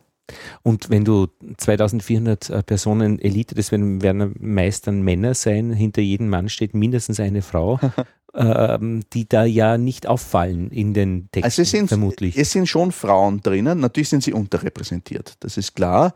Äh, aber selbst wenn es sie gibt, also wenn sie in den Quellen nicht vorkommen, aber sehr wohl äh, ein Faktor sind, würde man sie ja nicht bemerken. Ähm, man, doch, doch, also doch, man, man, Sie auf. man, zum einen einmal, wenn man so will, ähm, rein in ihrer Funktion als, also das ist natürlich jetzt nicht sehr frauenrechtlerisch, aber doch äh, als Verflechtungspunkte zwischen Familienclans mhm. durch Heiratsverbindungen. Das sind dann immer die Frauen, die dann die, diese Brücken herstellen, die ja dann mhm. verheiratet werden. Mhm. Aber wir haben ja auch Frauen, äh, Personen, weibliche Personen drin, die auch durchaus eigenständig agieren. Also gerade in. Byzanz sind das vor allem Witwen. Also das, das, das äh, Eigentumsrecht in Byzanz ist sehr frauen- und witwenfreundlich. Vor allem, also wenn da der Mann wegstirbt, was er oft sein kann, können die sehr frei agieren mit ihrem Besitz, auch dann Klöster gründen, auch dann hier sichtbar mhm. werden als, als mhm. Player, auch zum Beispiel in diesen mhm. kirchlichen Auseinandersetzungen. Also es gibt ja eine Reihe von Frauenpersönlichkeiten, die man dann auch sich auch wieder anschauen kann. Wie unterscheiden sich die Netzwerke von Männern und sind sie erfolgreich auch in ihrer Politik, äh, wenn sie hier versuchen, sich auch als Frauen eigenständiger zu artikulieren? Und deine Fragen beginnen die mit warum oder mit wie? Beides natürlich. Also äh, warum? Diese Zeit ist natürlich zentral, weil das die Zeit ist, in der dann das Byzantinische Reich ja letztlich untergeht. Diese, diese Gruppe verschwindet, auch diese Elite ähm, sich gegenseitig zerfleischt in einer Reihe von Bürgerkriegen. Wir haben ja auch ein Projekt über Mapping Medieval Conflicts, wo es genau um diese Konfliktsituationen geht. Das heißt, auch um zu verstehen, warum dieses Staatsgebilde hier zugrunde geht. Aber natürlich dann das Wie ist interessant, vor allem was, was sind dann auch die Regeln im Kleinen? Wie werden, werden Netzwerke äh, gebildet? Wie werden diese Gruppen im Kleinen gebildet, um dann zu verstehen, was dann im, auf der Makroebene dann herauskommt dabei? Und war es das? Also Netzwerk in den Computer bringen, in die Software, ähm, die Fragestellungen so zu formulieren, dass die Auskunft dann der Analysesoftware eben die Antwort bringt, ja. dann ins Narrativ übersetzen und weitermachen. Oder, ähm, oder gibt es noch? was natürlich, für was sich diese Methode natürlich sehr schön anbietet, ist der Vergleich. Indem ich verschiedene Gruppen, auch verschiedene Eliten zum Beispiel, vergleichen kann. Also ich bin jetzt in Kontakt mit Kollegen, die haben auch das für China im Mittelalter oder ah, ja. für die arabische Welt ah, oder ja. für Venedig, für Genua, für Florenz, verschiedene Gesellschaften auch in, in der Elite, die wir eben am leichtesten fassen können, zu vergleichen. Wie sind solche Elitennetzwerke gestrickt in dieser Zeit? Haben wir hier Ähnlichkeiten? Äh, also funktioniert Eliteninteraktion gleich, mhm. auch übergreifend über diese Kulturen? Oder gibt es hier Unterschiede, die dann vielleicht auch erklären, die Widerstandsfähigkeit von solchen Staatsgebilden. Weil eben die Eliten hier ein anderes Muster haben, wie sie miteinander interagieren und dann, wenn man so will, geeinter auftreten können, wenn von außen Herausforderungen ans herangetreten, äh, herangebracht werden. Oder eben auch der Vergleich mit modernen Phänomenen äh, oder auch mit, mit äh, Untersuchungen, die jetzt Kollegen machen im Bereich der Naturwissenschaften. Also wir haben im Februar und auch schon mal früher äh, gemeinsame Veranstaltungen gemacht, auch wo wir miteinander diskutiert haben mit äh, Leuten von der Section for Complex System Science an der Medizinuni und Professor Stefan Turner. Und die haben zum Beispiel eine virtuelle Gesellschaft entwickelt. Das basiert auf einem Online-Computerspiel. Äh, und mhm. da sind zehntausende Spieler drinnen, die äh, eben, die können auch dort Kriege führen, die können Handel treiben. Also all das, was auch ein Clash of Clans. Genau, so in der Art. Aber der Unterschied ist, die haben dieses Spiel so gemacht, dass sie jede einzelne Aktion mit erfassen können, systematisch. Mhm. Die können also in Echtzeit eine solche virtuelle Gesellschaft untersuchen, mhm. auch die Netzwerke, die da entstehen, die Allianzen, die Konflikte und versuchen dann dieses, ja, wenn man so will, dieses Laboratorium zu verwenden, um statistische, ja, gemeinsame Phänomene herauszukristallisieren, über diesen, diese, diese, diese große Zahl hinweg. Also wie, wie sind im Durchschnitt solche Netzwerke aufgebaut, äh, wie gleich oder ungleich sind sie verteilt. Da geht es auch um Einkommen, Wohlstandsverteilung in einer solchen virtuellen Gesellschaft. Man kann wahrscheinlich auch so ein Preset von einer bestehenden oder, oder historischen Gesellschaft nehmen und das reinspielen. Könnte man. Bislang ist es diese, diese Science-Fiction-Gesellschaft. Mhm. Äh, oder eben auch, wie entstehen Konflikte, also wie, wie bilden sich Allianzen und so weiter. Mhm. Und äh, im Februar hatten wir in einem Workshop, wo wir draufgekommen sind, die Ergebnisse, die äh, Stefan Turner und sein Team haben für ihre virtuelle Gesellschaft, da haben wir ähnliche Muster in diesem Elitennetzwerk der Byzantiner im 14. Jahrhundert, das ich untersucht habe. Das wären also dann übergreifende gleich, ja, Phänomene, Ähnlichkeiten in der Strukturierung von solchen äh, Netzwerken, die wir ja, über das Historische hinaus feststellen könnten. Mir würde noch interessieren, die Player in diesen Netzwerken, ist denen das in dem Moment äh, bewusst, dass sie agieren, gut agieren, um stabil zu sein, oder passiert da immer alles ähm, und es stellt sich dann eben in Echtzeit die ja. Rechnung oder äh, dann nachträglich heraus, dass das halt besonders gut geeignet war, ähm, um irgendwelchen Angriffen standzuhalten? Oder kann man das nicht so eindeutig sagen? Naja, das ist natürlich eine, eine ganz zentrale Frage. Da geht es ja auch um Grundannahmen der Wirtschaftstheorie, was auch immer. Ist da, agiert der Mensch rational und der Homo economicus und was auch immer? Was wir auch aus verschiedenen anderen Studien der, der Komplexitätsforschung gesehen haben und glaube ich, was auch da sichtbar wird, dass es eine Ökologie der Strategien gibt. Man probiert einmal aus, schaut, was macht der andere und wenn ich auf die Nase falle und der, beim anderen hat es funktioniert, dann übernehme ich das vielleicht auch. Da gibt es ja auch so ähm, Agent-Based Modeling mit so spieltheoretischen Ansätzen, wo dann so ganz einfache Strategien wie Tit for Tat, ich tue dir das, was du mir tust, äh, sich einmal als ganz primitive Grundlage, damit dann auch Kooperation möglich ist, herausbilden können in solchen simulierten Gesellschaften. Und äh, gibt es ja auch Komplexitätswirtschaftswissenschaften, äh, auch da, wo man offenbar davon ausgeht, da ist viel Try and Error dabei und eben eine Ökologie von Strategien, die sich dann irgendwo durchsetzen, weil man dann eben sieht, das hat bei dem funktioniert, also probiere ich das auch so. Oder bei den Bienen sich auch genetisch verankert, weil ja. eben so eine Arbeitsteilung eben fest verdrahtet ist. Ja, na, und na, sich über Millionen Das ist natürlich Jahre beim, beim, beim Menschen ja auch die Frage, was dann evolutionär dann da reinkommt, mhm. an Kooperation mhm. und so weiter. Aber das, ja, also das, ich, ich glaube, auch bei dem, bei, bei dem, was ich untersucht habe, Komplexität muss ja auch dann versuchen, der Einzelne zu reduzieren. Mhm. Das heißt, was wir auch natürlich haben, das sind diese ja, Daumenregeln, die übernommen werden. Äh, bestimmte Dinge werden auch ausgeblendet bewusst an Information. Mhm. Zum Teil auch, um überhaupt einmal zu einer Entscheidung kommen zu können. Zum Teil aber auch, weil sie jetzt nicht hineinpassen in das Schema, das man übernommen hat. Auch das ist natürlich dann besonders gefährlich, wenn wesentliche Information ausgeblendet wird und man so agiert, als ob sie nicht da wäre, obwohl sie eigentlich wesentlich wäre, um, um zu einem Erfolg zu kommen.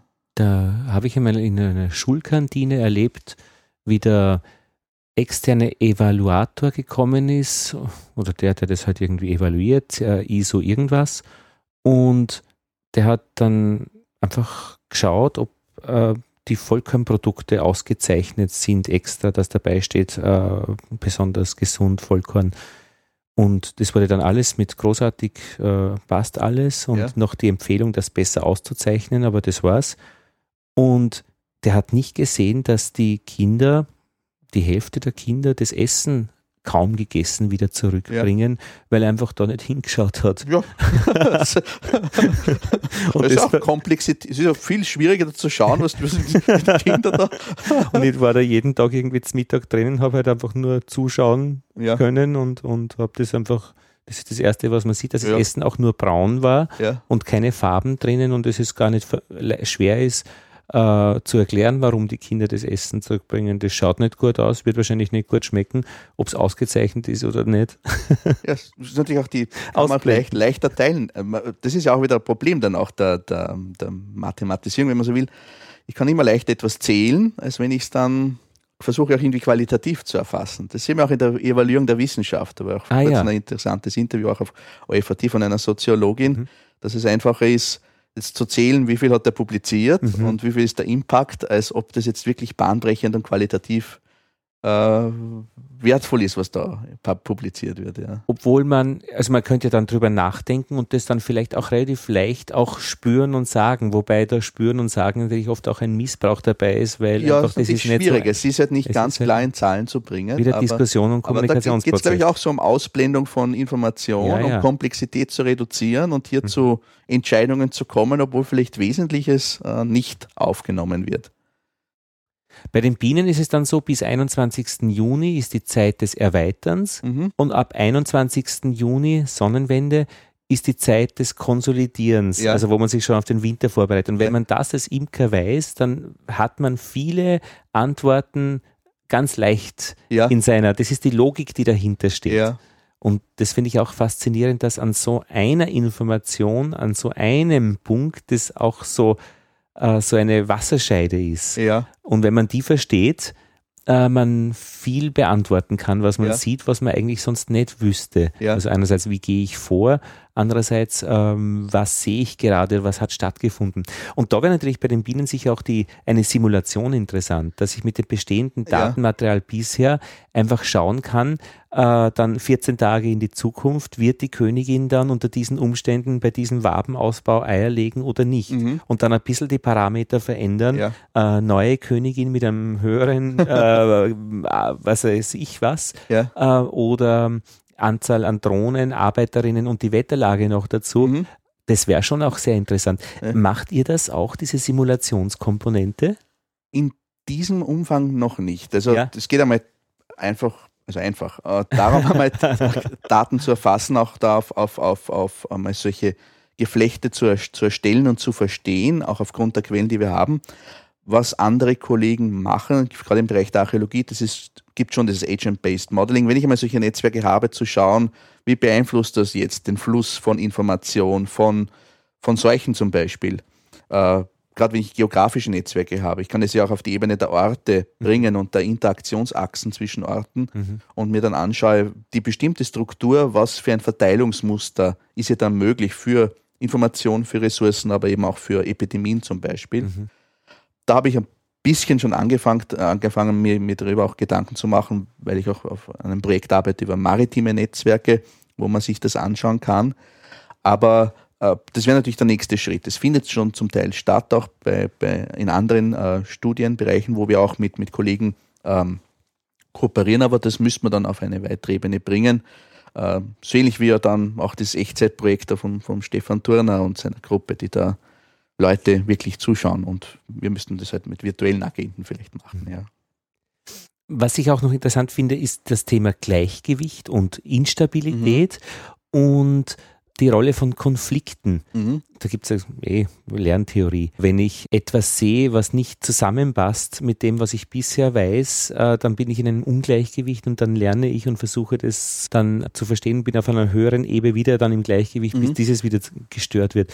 Und das ist ja ein Konflikt letztlich, eine Störung ja. eines Gleichgewichtes. Ja. Und was ist eigentlich die Rolle von Konflikten in diesen Systemen? Also da gibt es natürlich auch eine Fülle von, von Theorien. Eine geht in die Richtung, dass Konflikte auch einfach dazu, dazu da sind, dass solche Systeme lernen.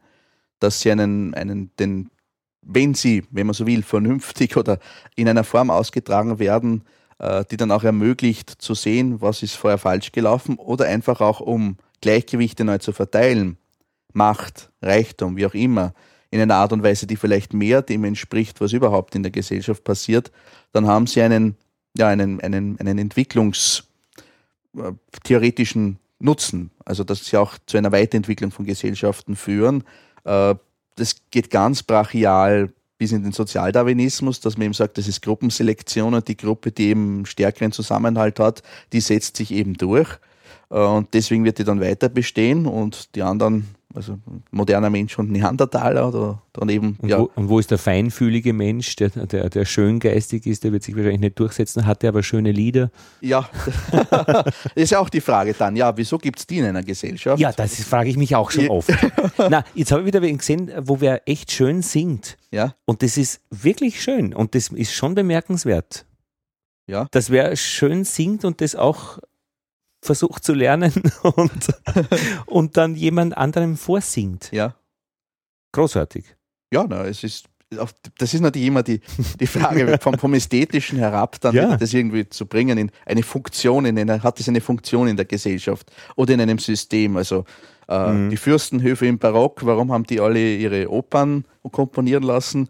Ging es da nur darum, um so zu einem Wettstreit zu treten? Die 300 Fürsten, die wir im Heiligen Römischen Reich haben, wer hat die bessere Oper und das bessere Ensemble? Mhm. Geht es auch da wieder um, diese, um diesen Konflikt, diese, äh, diese Kompetitivität zwischen Gruppen? Kann man das immer runterbrechen auf die Frage? Ja, ja. Ja, okay. Na, manch, manche versuchen es eben in der Art. Also, dass man einerseits sagt, äh, wie singt jemand, also die wirkliche Beschreibung und, und das andere nach der Funktion.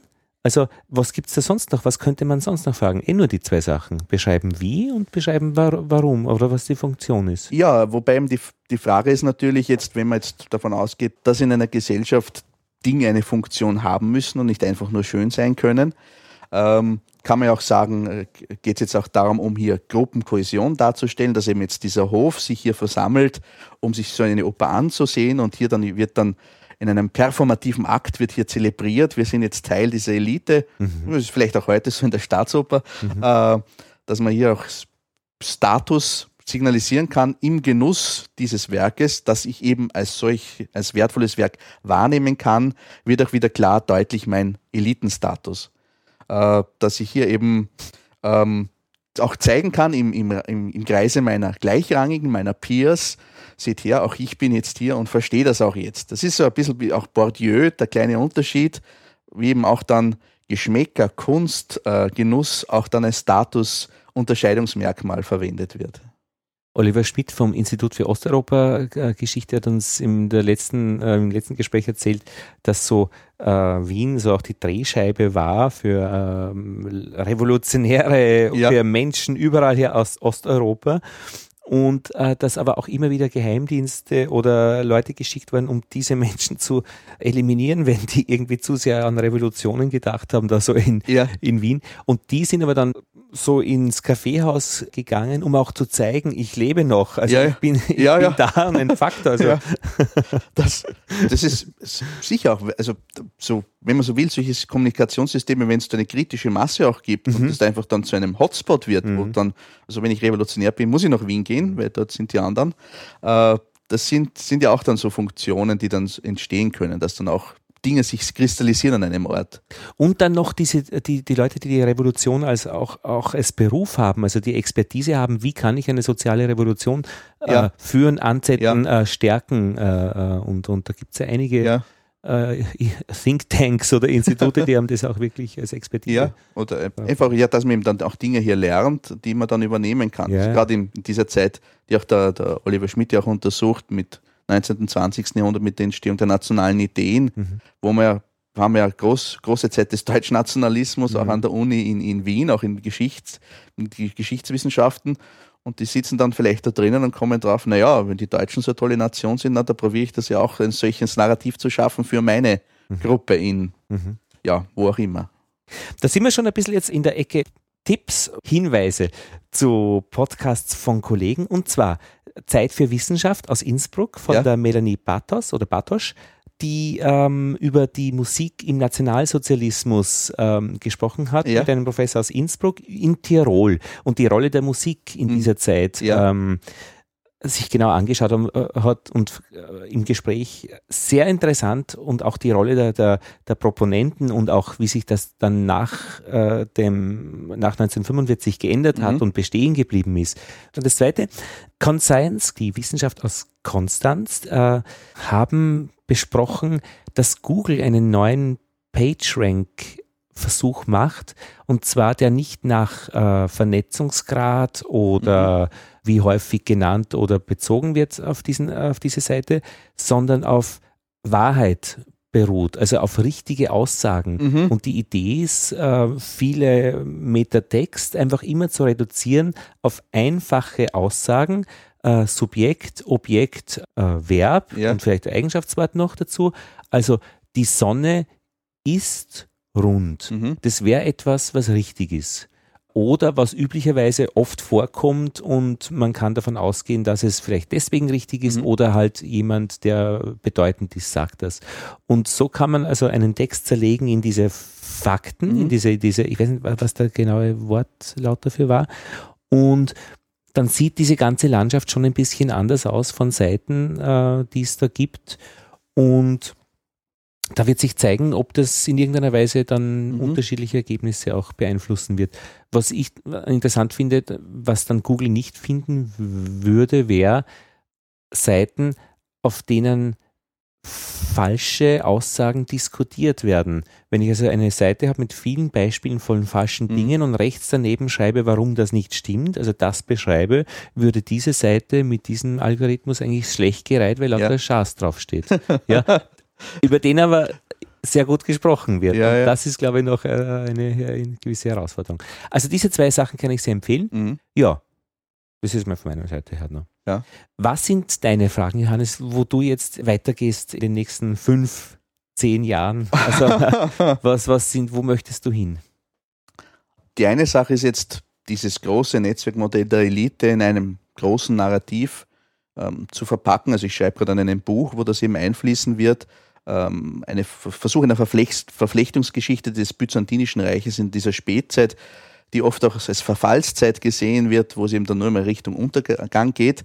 Also es ist auch ein bisschen gegen den Strich zu lesen und nicht zu schauen vom Ausgang, sondern was passiert, auch vor allem im Vergleich mit anderen Gesellschaften.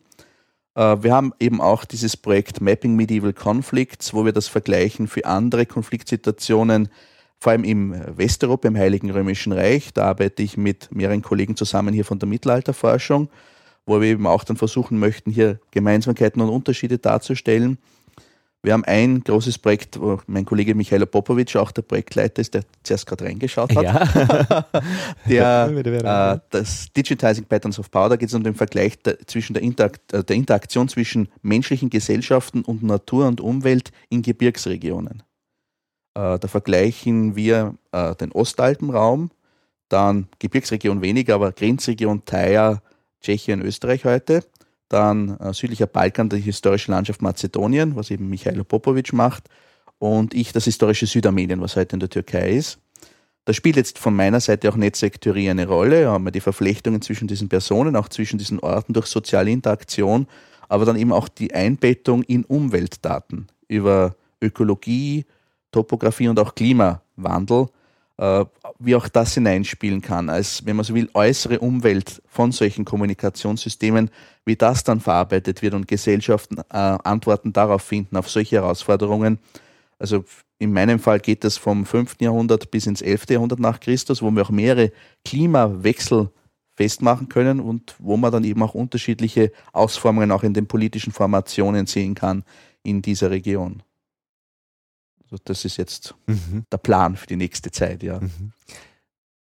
Und da fährt man dann auch hin in diese Regionen? Ja, ja. Also da ist auch, da ist auch, wenn man so will, sich das einmal anzuschauen vor Ort.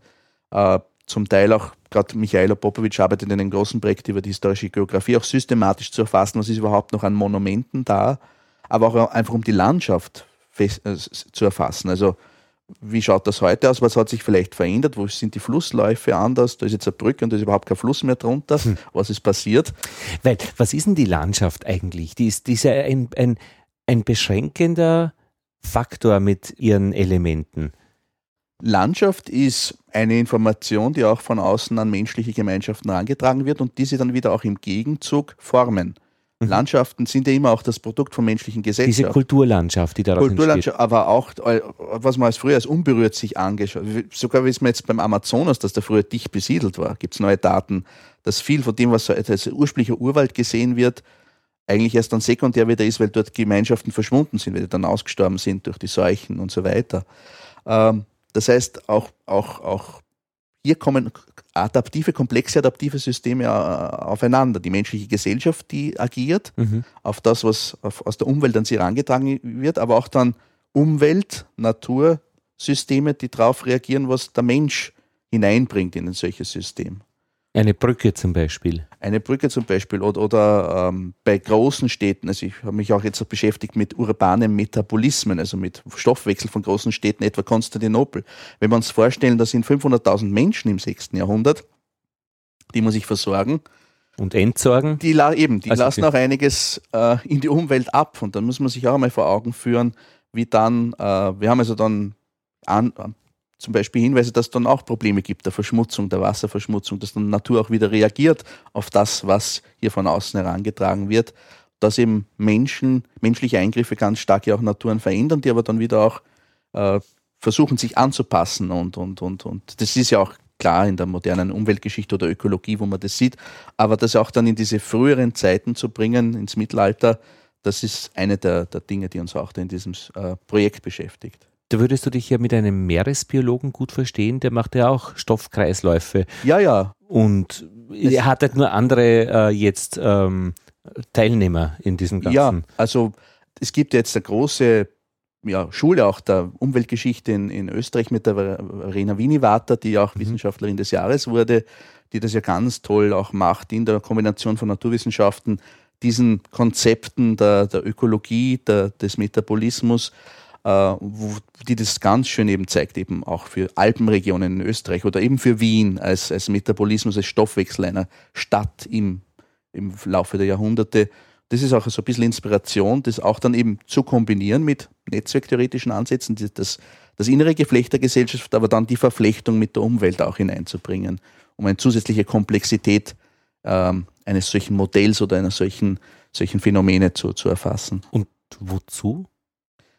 Ähm, um es zu verstehen. Um es zu verstehen, ähm, das ist natürlich immer die Frage. Lernen aus der Geschichte, das ist das Thema, das schon, also ich persönlich habe da schon ein, ein, ein, ein, ein, einen Kenntnistrieb, auch irgendwo Mechanismen von menschlichen Gesellschaften und von diesen Systemen in übergreifender Art und Weise ja, verstehen oder dabei zu, beizutragen, zu sagen, mit den Gesellschaften, wo ich mich auskenne, wo ich mich beschäftige, die können auch hier Informationen bringen, wie Dinge funktionieren, welche Strategien verwendet werden, wie Dinge auch schief gehen äh, und, und äh, wie auch Verflechtung dann auch Komplexität äh, Gesellschaften auf einen bestimmten Pfad lenken kann, der dann schwierig ist wieder zu verlassen.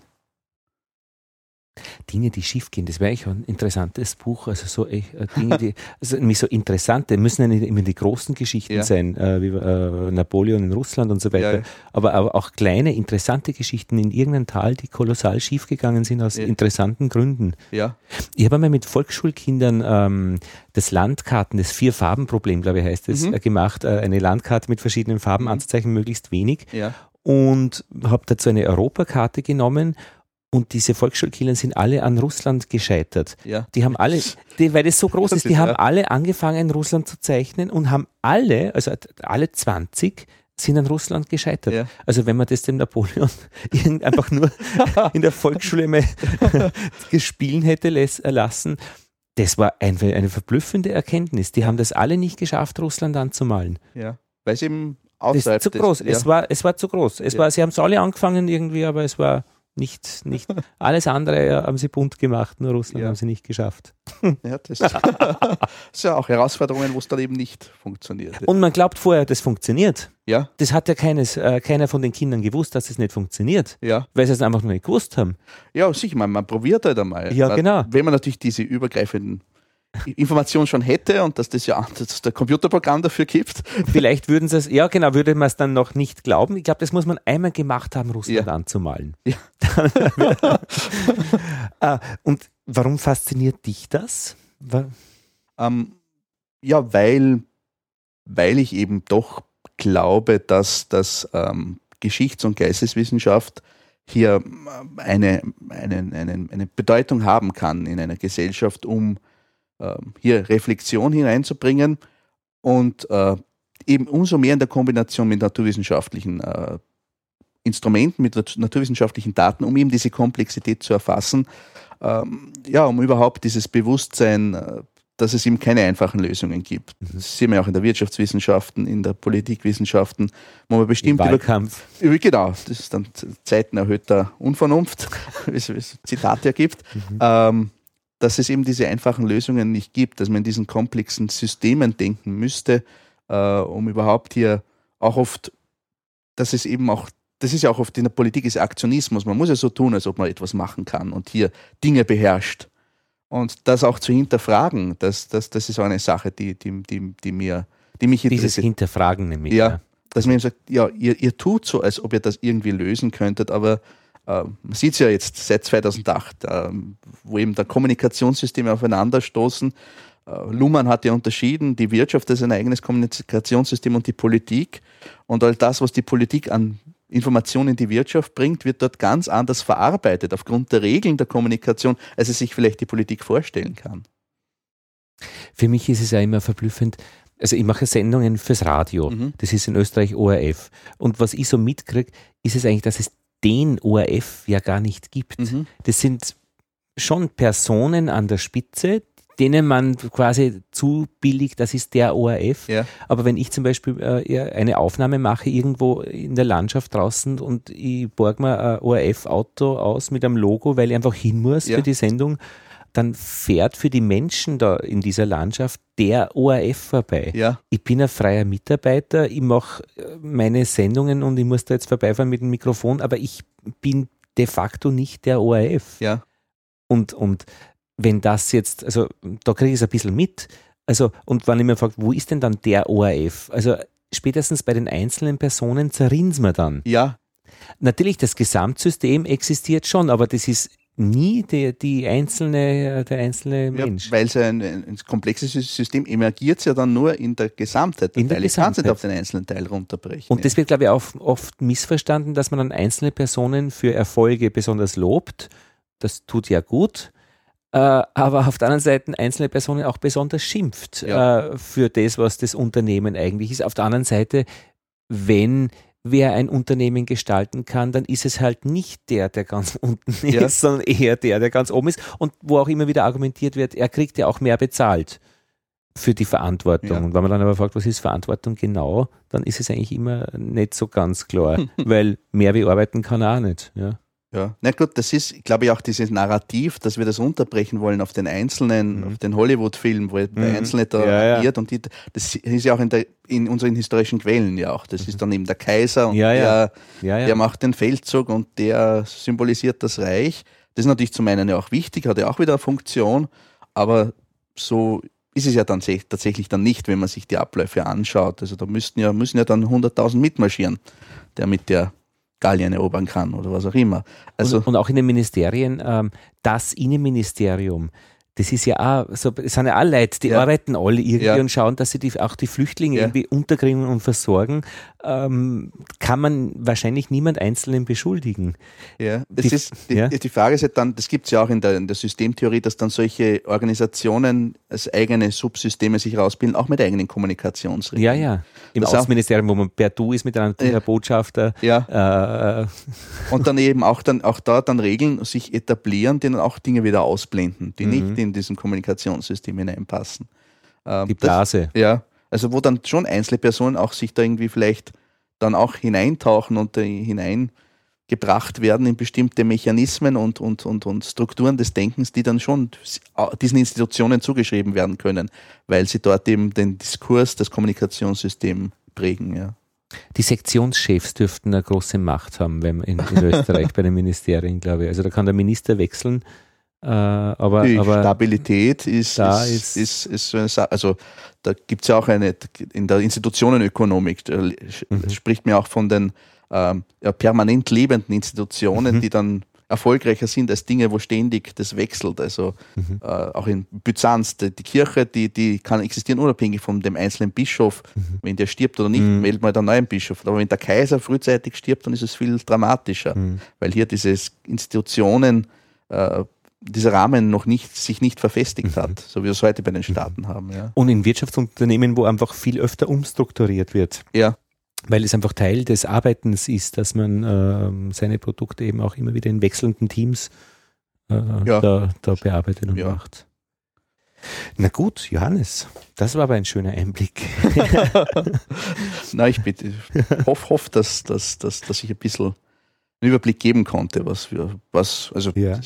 viele Kollegen und ich hier ja. denken und, und, und uns überlegen, ja wenn wir sind in, in, deinem Büro und da sind doch sehr viele Bücher, äh, die sehr wirklich, also äh, einfach in Betrieb sind. Ja. ja.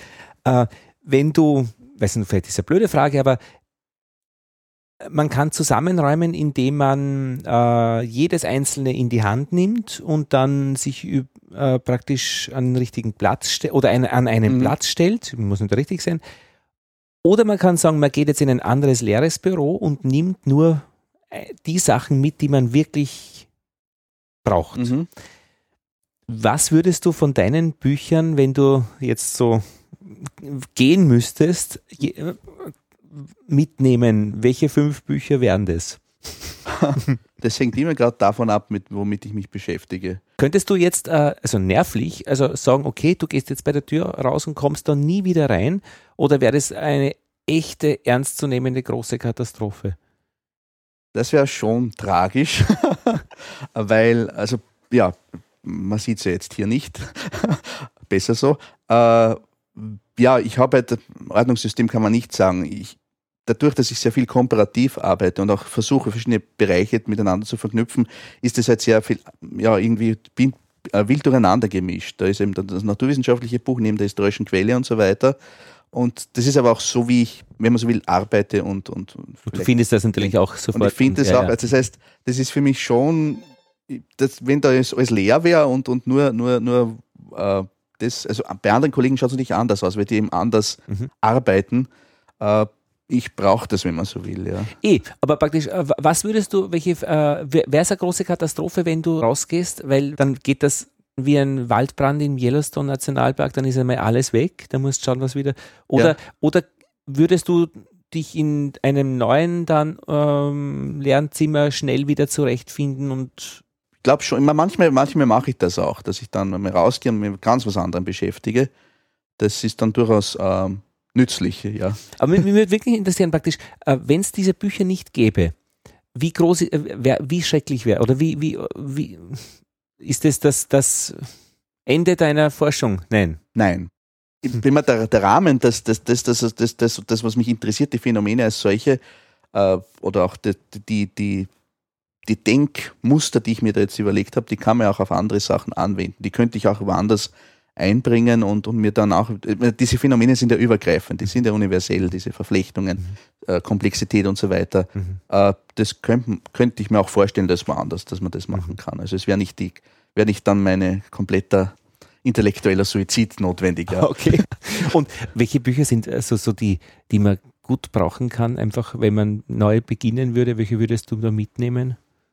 Ja, wenn es um Komplexitätsforschung geht, ja, da gibt es verschiedene Einführungen. Das, das, also eine Einführung würdest du mitnehmen? Ja, also das, das wäre wär, wär, wär vielleicht nützlich, um sich bestimmte Dinge mal wieder vor Augen zu führen. also so, Einführung in Komplexitätsforschung.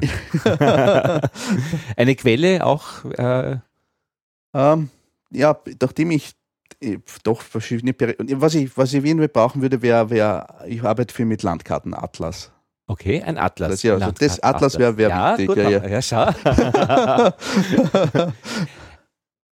ja, das ist. Ähm, ein Narrativ, also ein schön, schönes, besonders gut geschriebenes, handwerklich gemachtes Buch.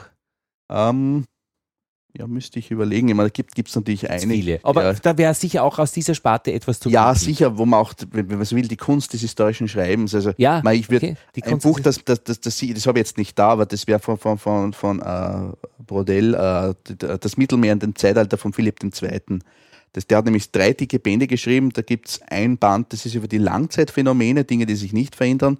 Dann ein Band über die Mittelphänomene, über die Wirtschaft und, und, und so weiter. Und dann ein Band Ereignisgeschichte. Das ist dann der letzte Band. So dieses Denken, und das, das finde ich sehr schön. Das, das wäre ein Buch, das würde man zum Beispiel Okay. nehmen wollen, ja. Und dann sehe ich da noch Karl May Handbuch. Ja, das ist zur Zerstreuung, ja. Also, Das, das würde ich noch einpacken. also ein Kollege hat sich ja beschäftigt mit Karl May als Quelle für Ja, ja. historische Geografie im Balkan. Das ist der Michaelo. Ich möchte an sich einmal ein Buch schreiben, ähm, da, und zwar, äh, es hat den Arbeitstitel Sein Ruf eilte voraus. Ja, Äh, jemand muss aus irgendeinem Grund, muss man einen erfinden, seinen Heimatort verlassen und er reist um die Welt und er darf in die nächste Verwaltungseinheit dann fahren, wenn er über ihn berichtet wird. Aha. Und am Anfang ist es so, da macht er halt irgendwelche schlechten Sachen, weil da kommt man schnell in die Zeitung, Ja. äh, wie die guten, aber natürlich haut, dann, haut ihn das dann zurück, weil er wieder ins Gefängnis muss. Ja. Und dann wieder immer besser und versteht diese Mechanismen immer besser, wie der Ruf sich verbessert und Ja. wie er da schneller wird.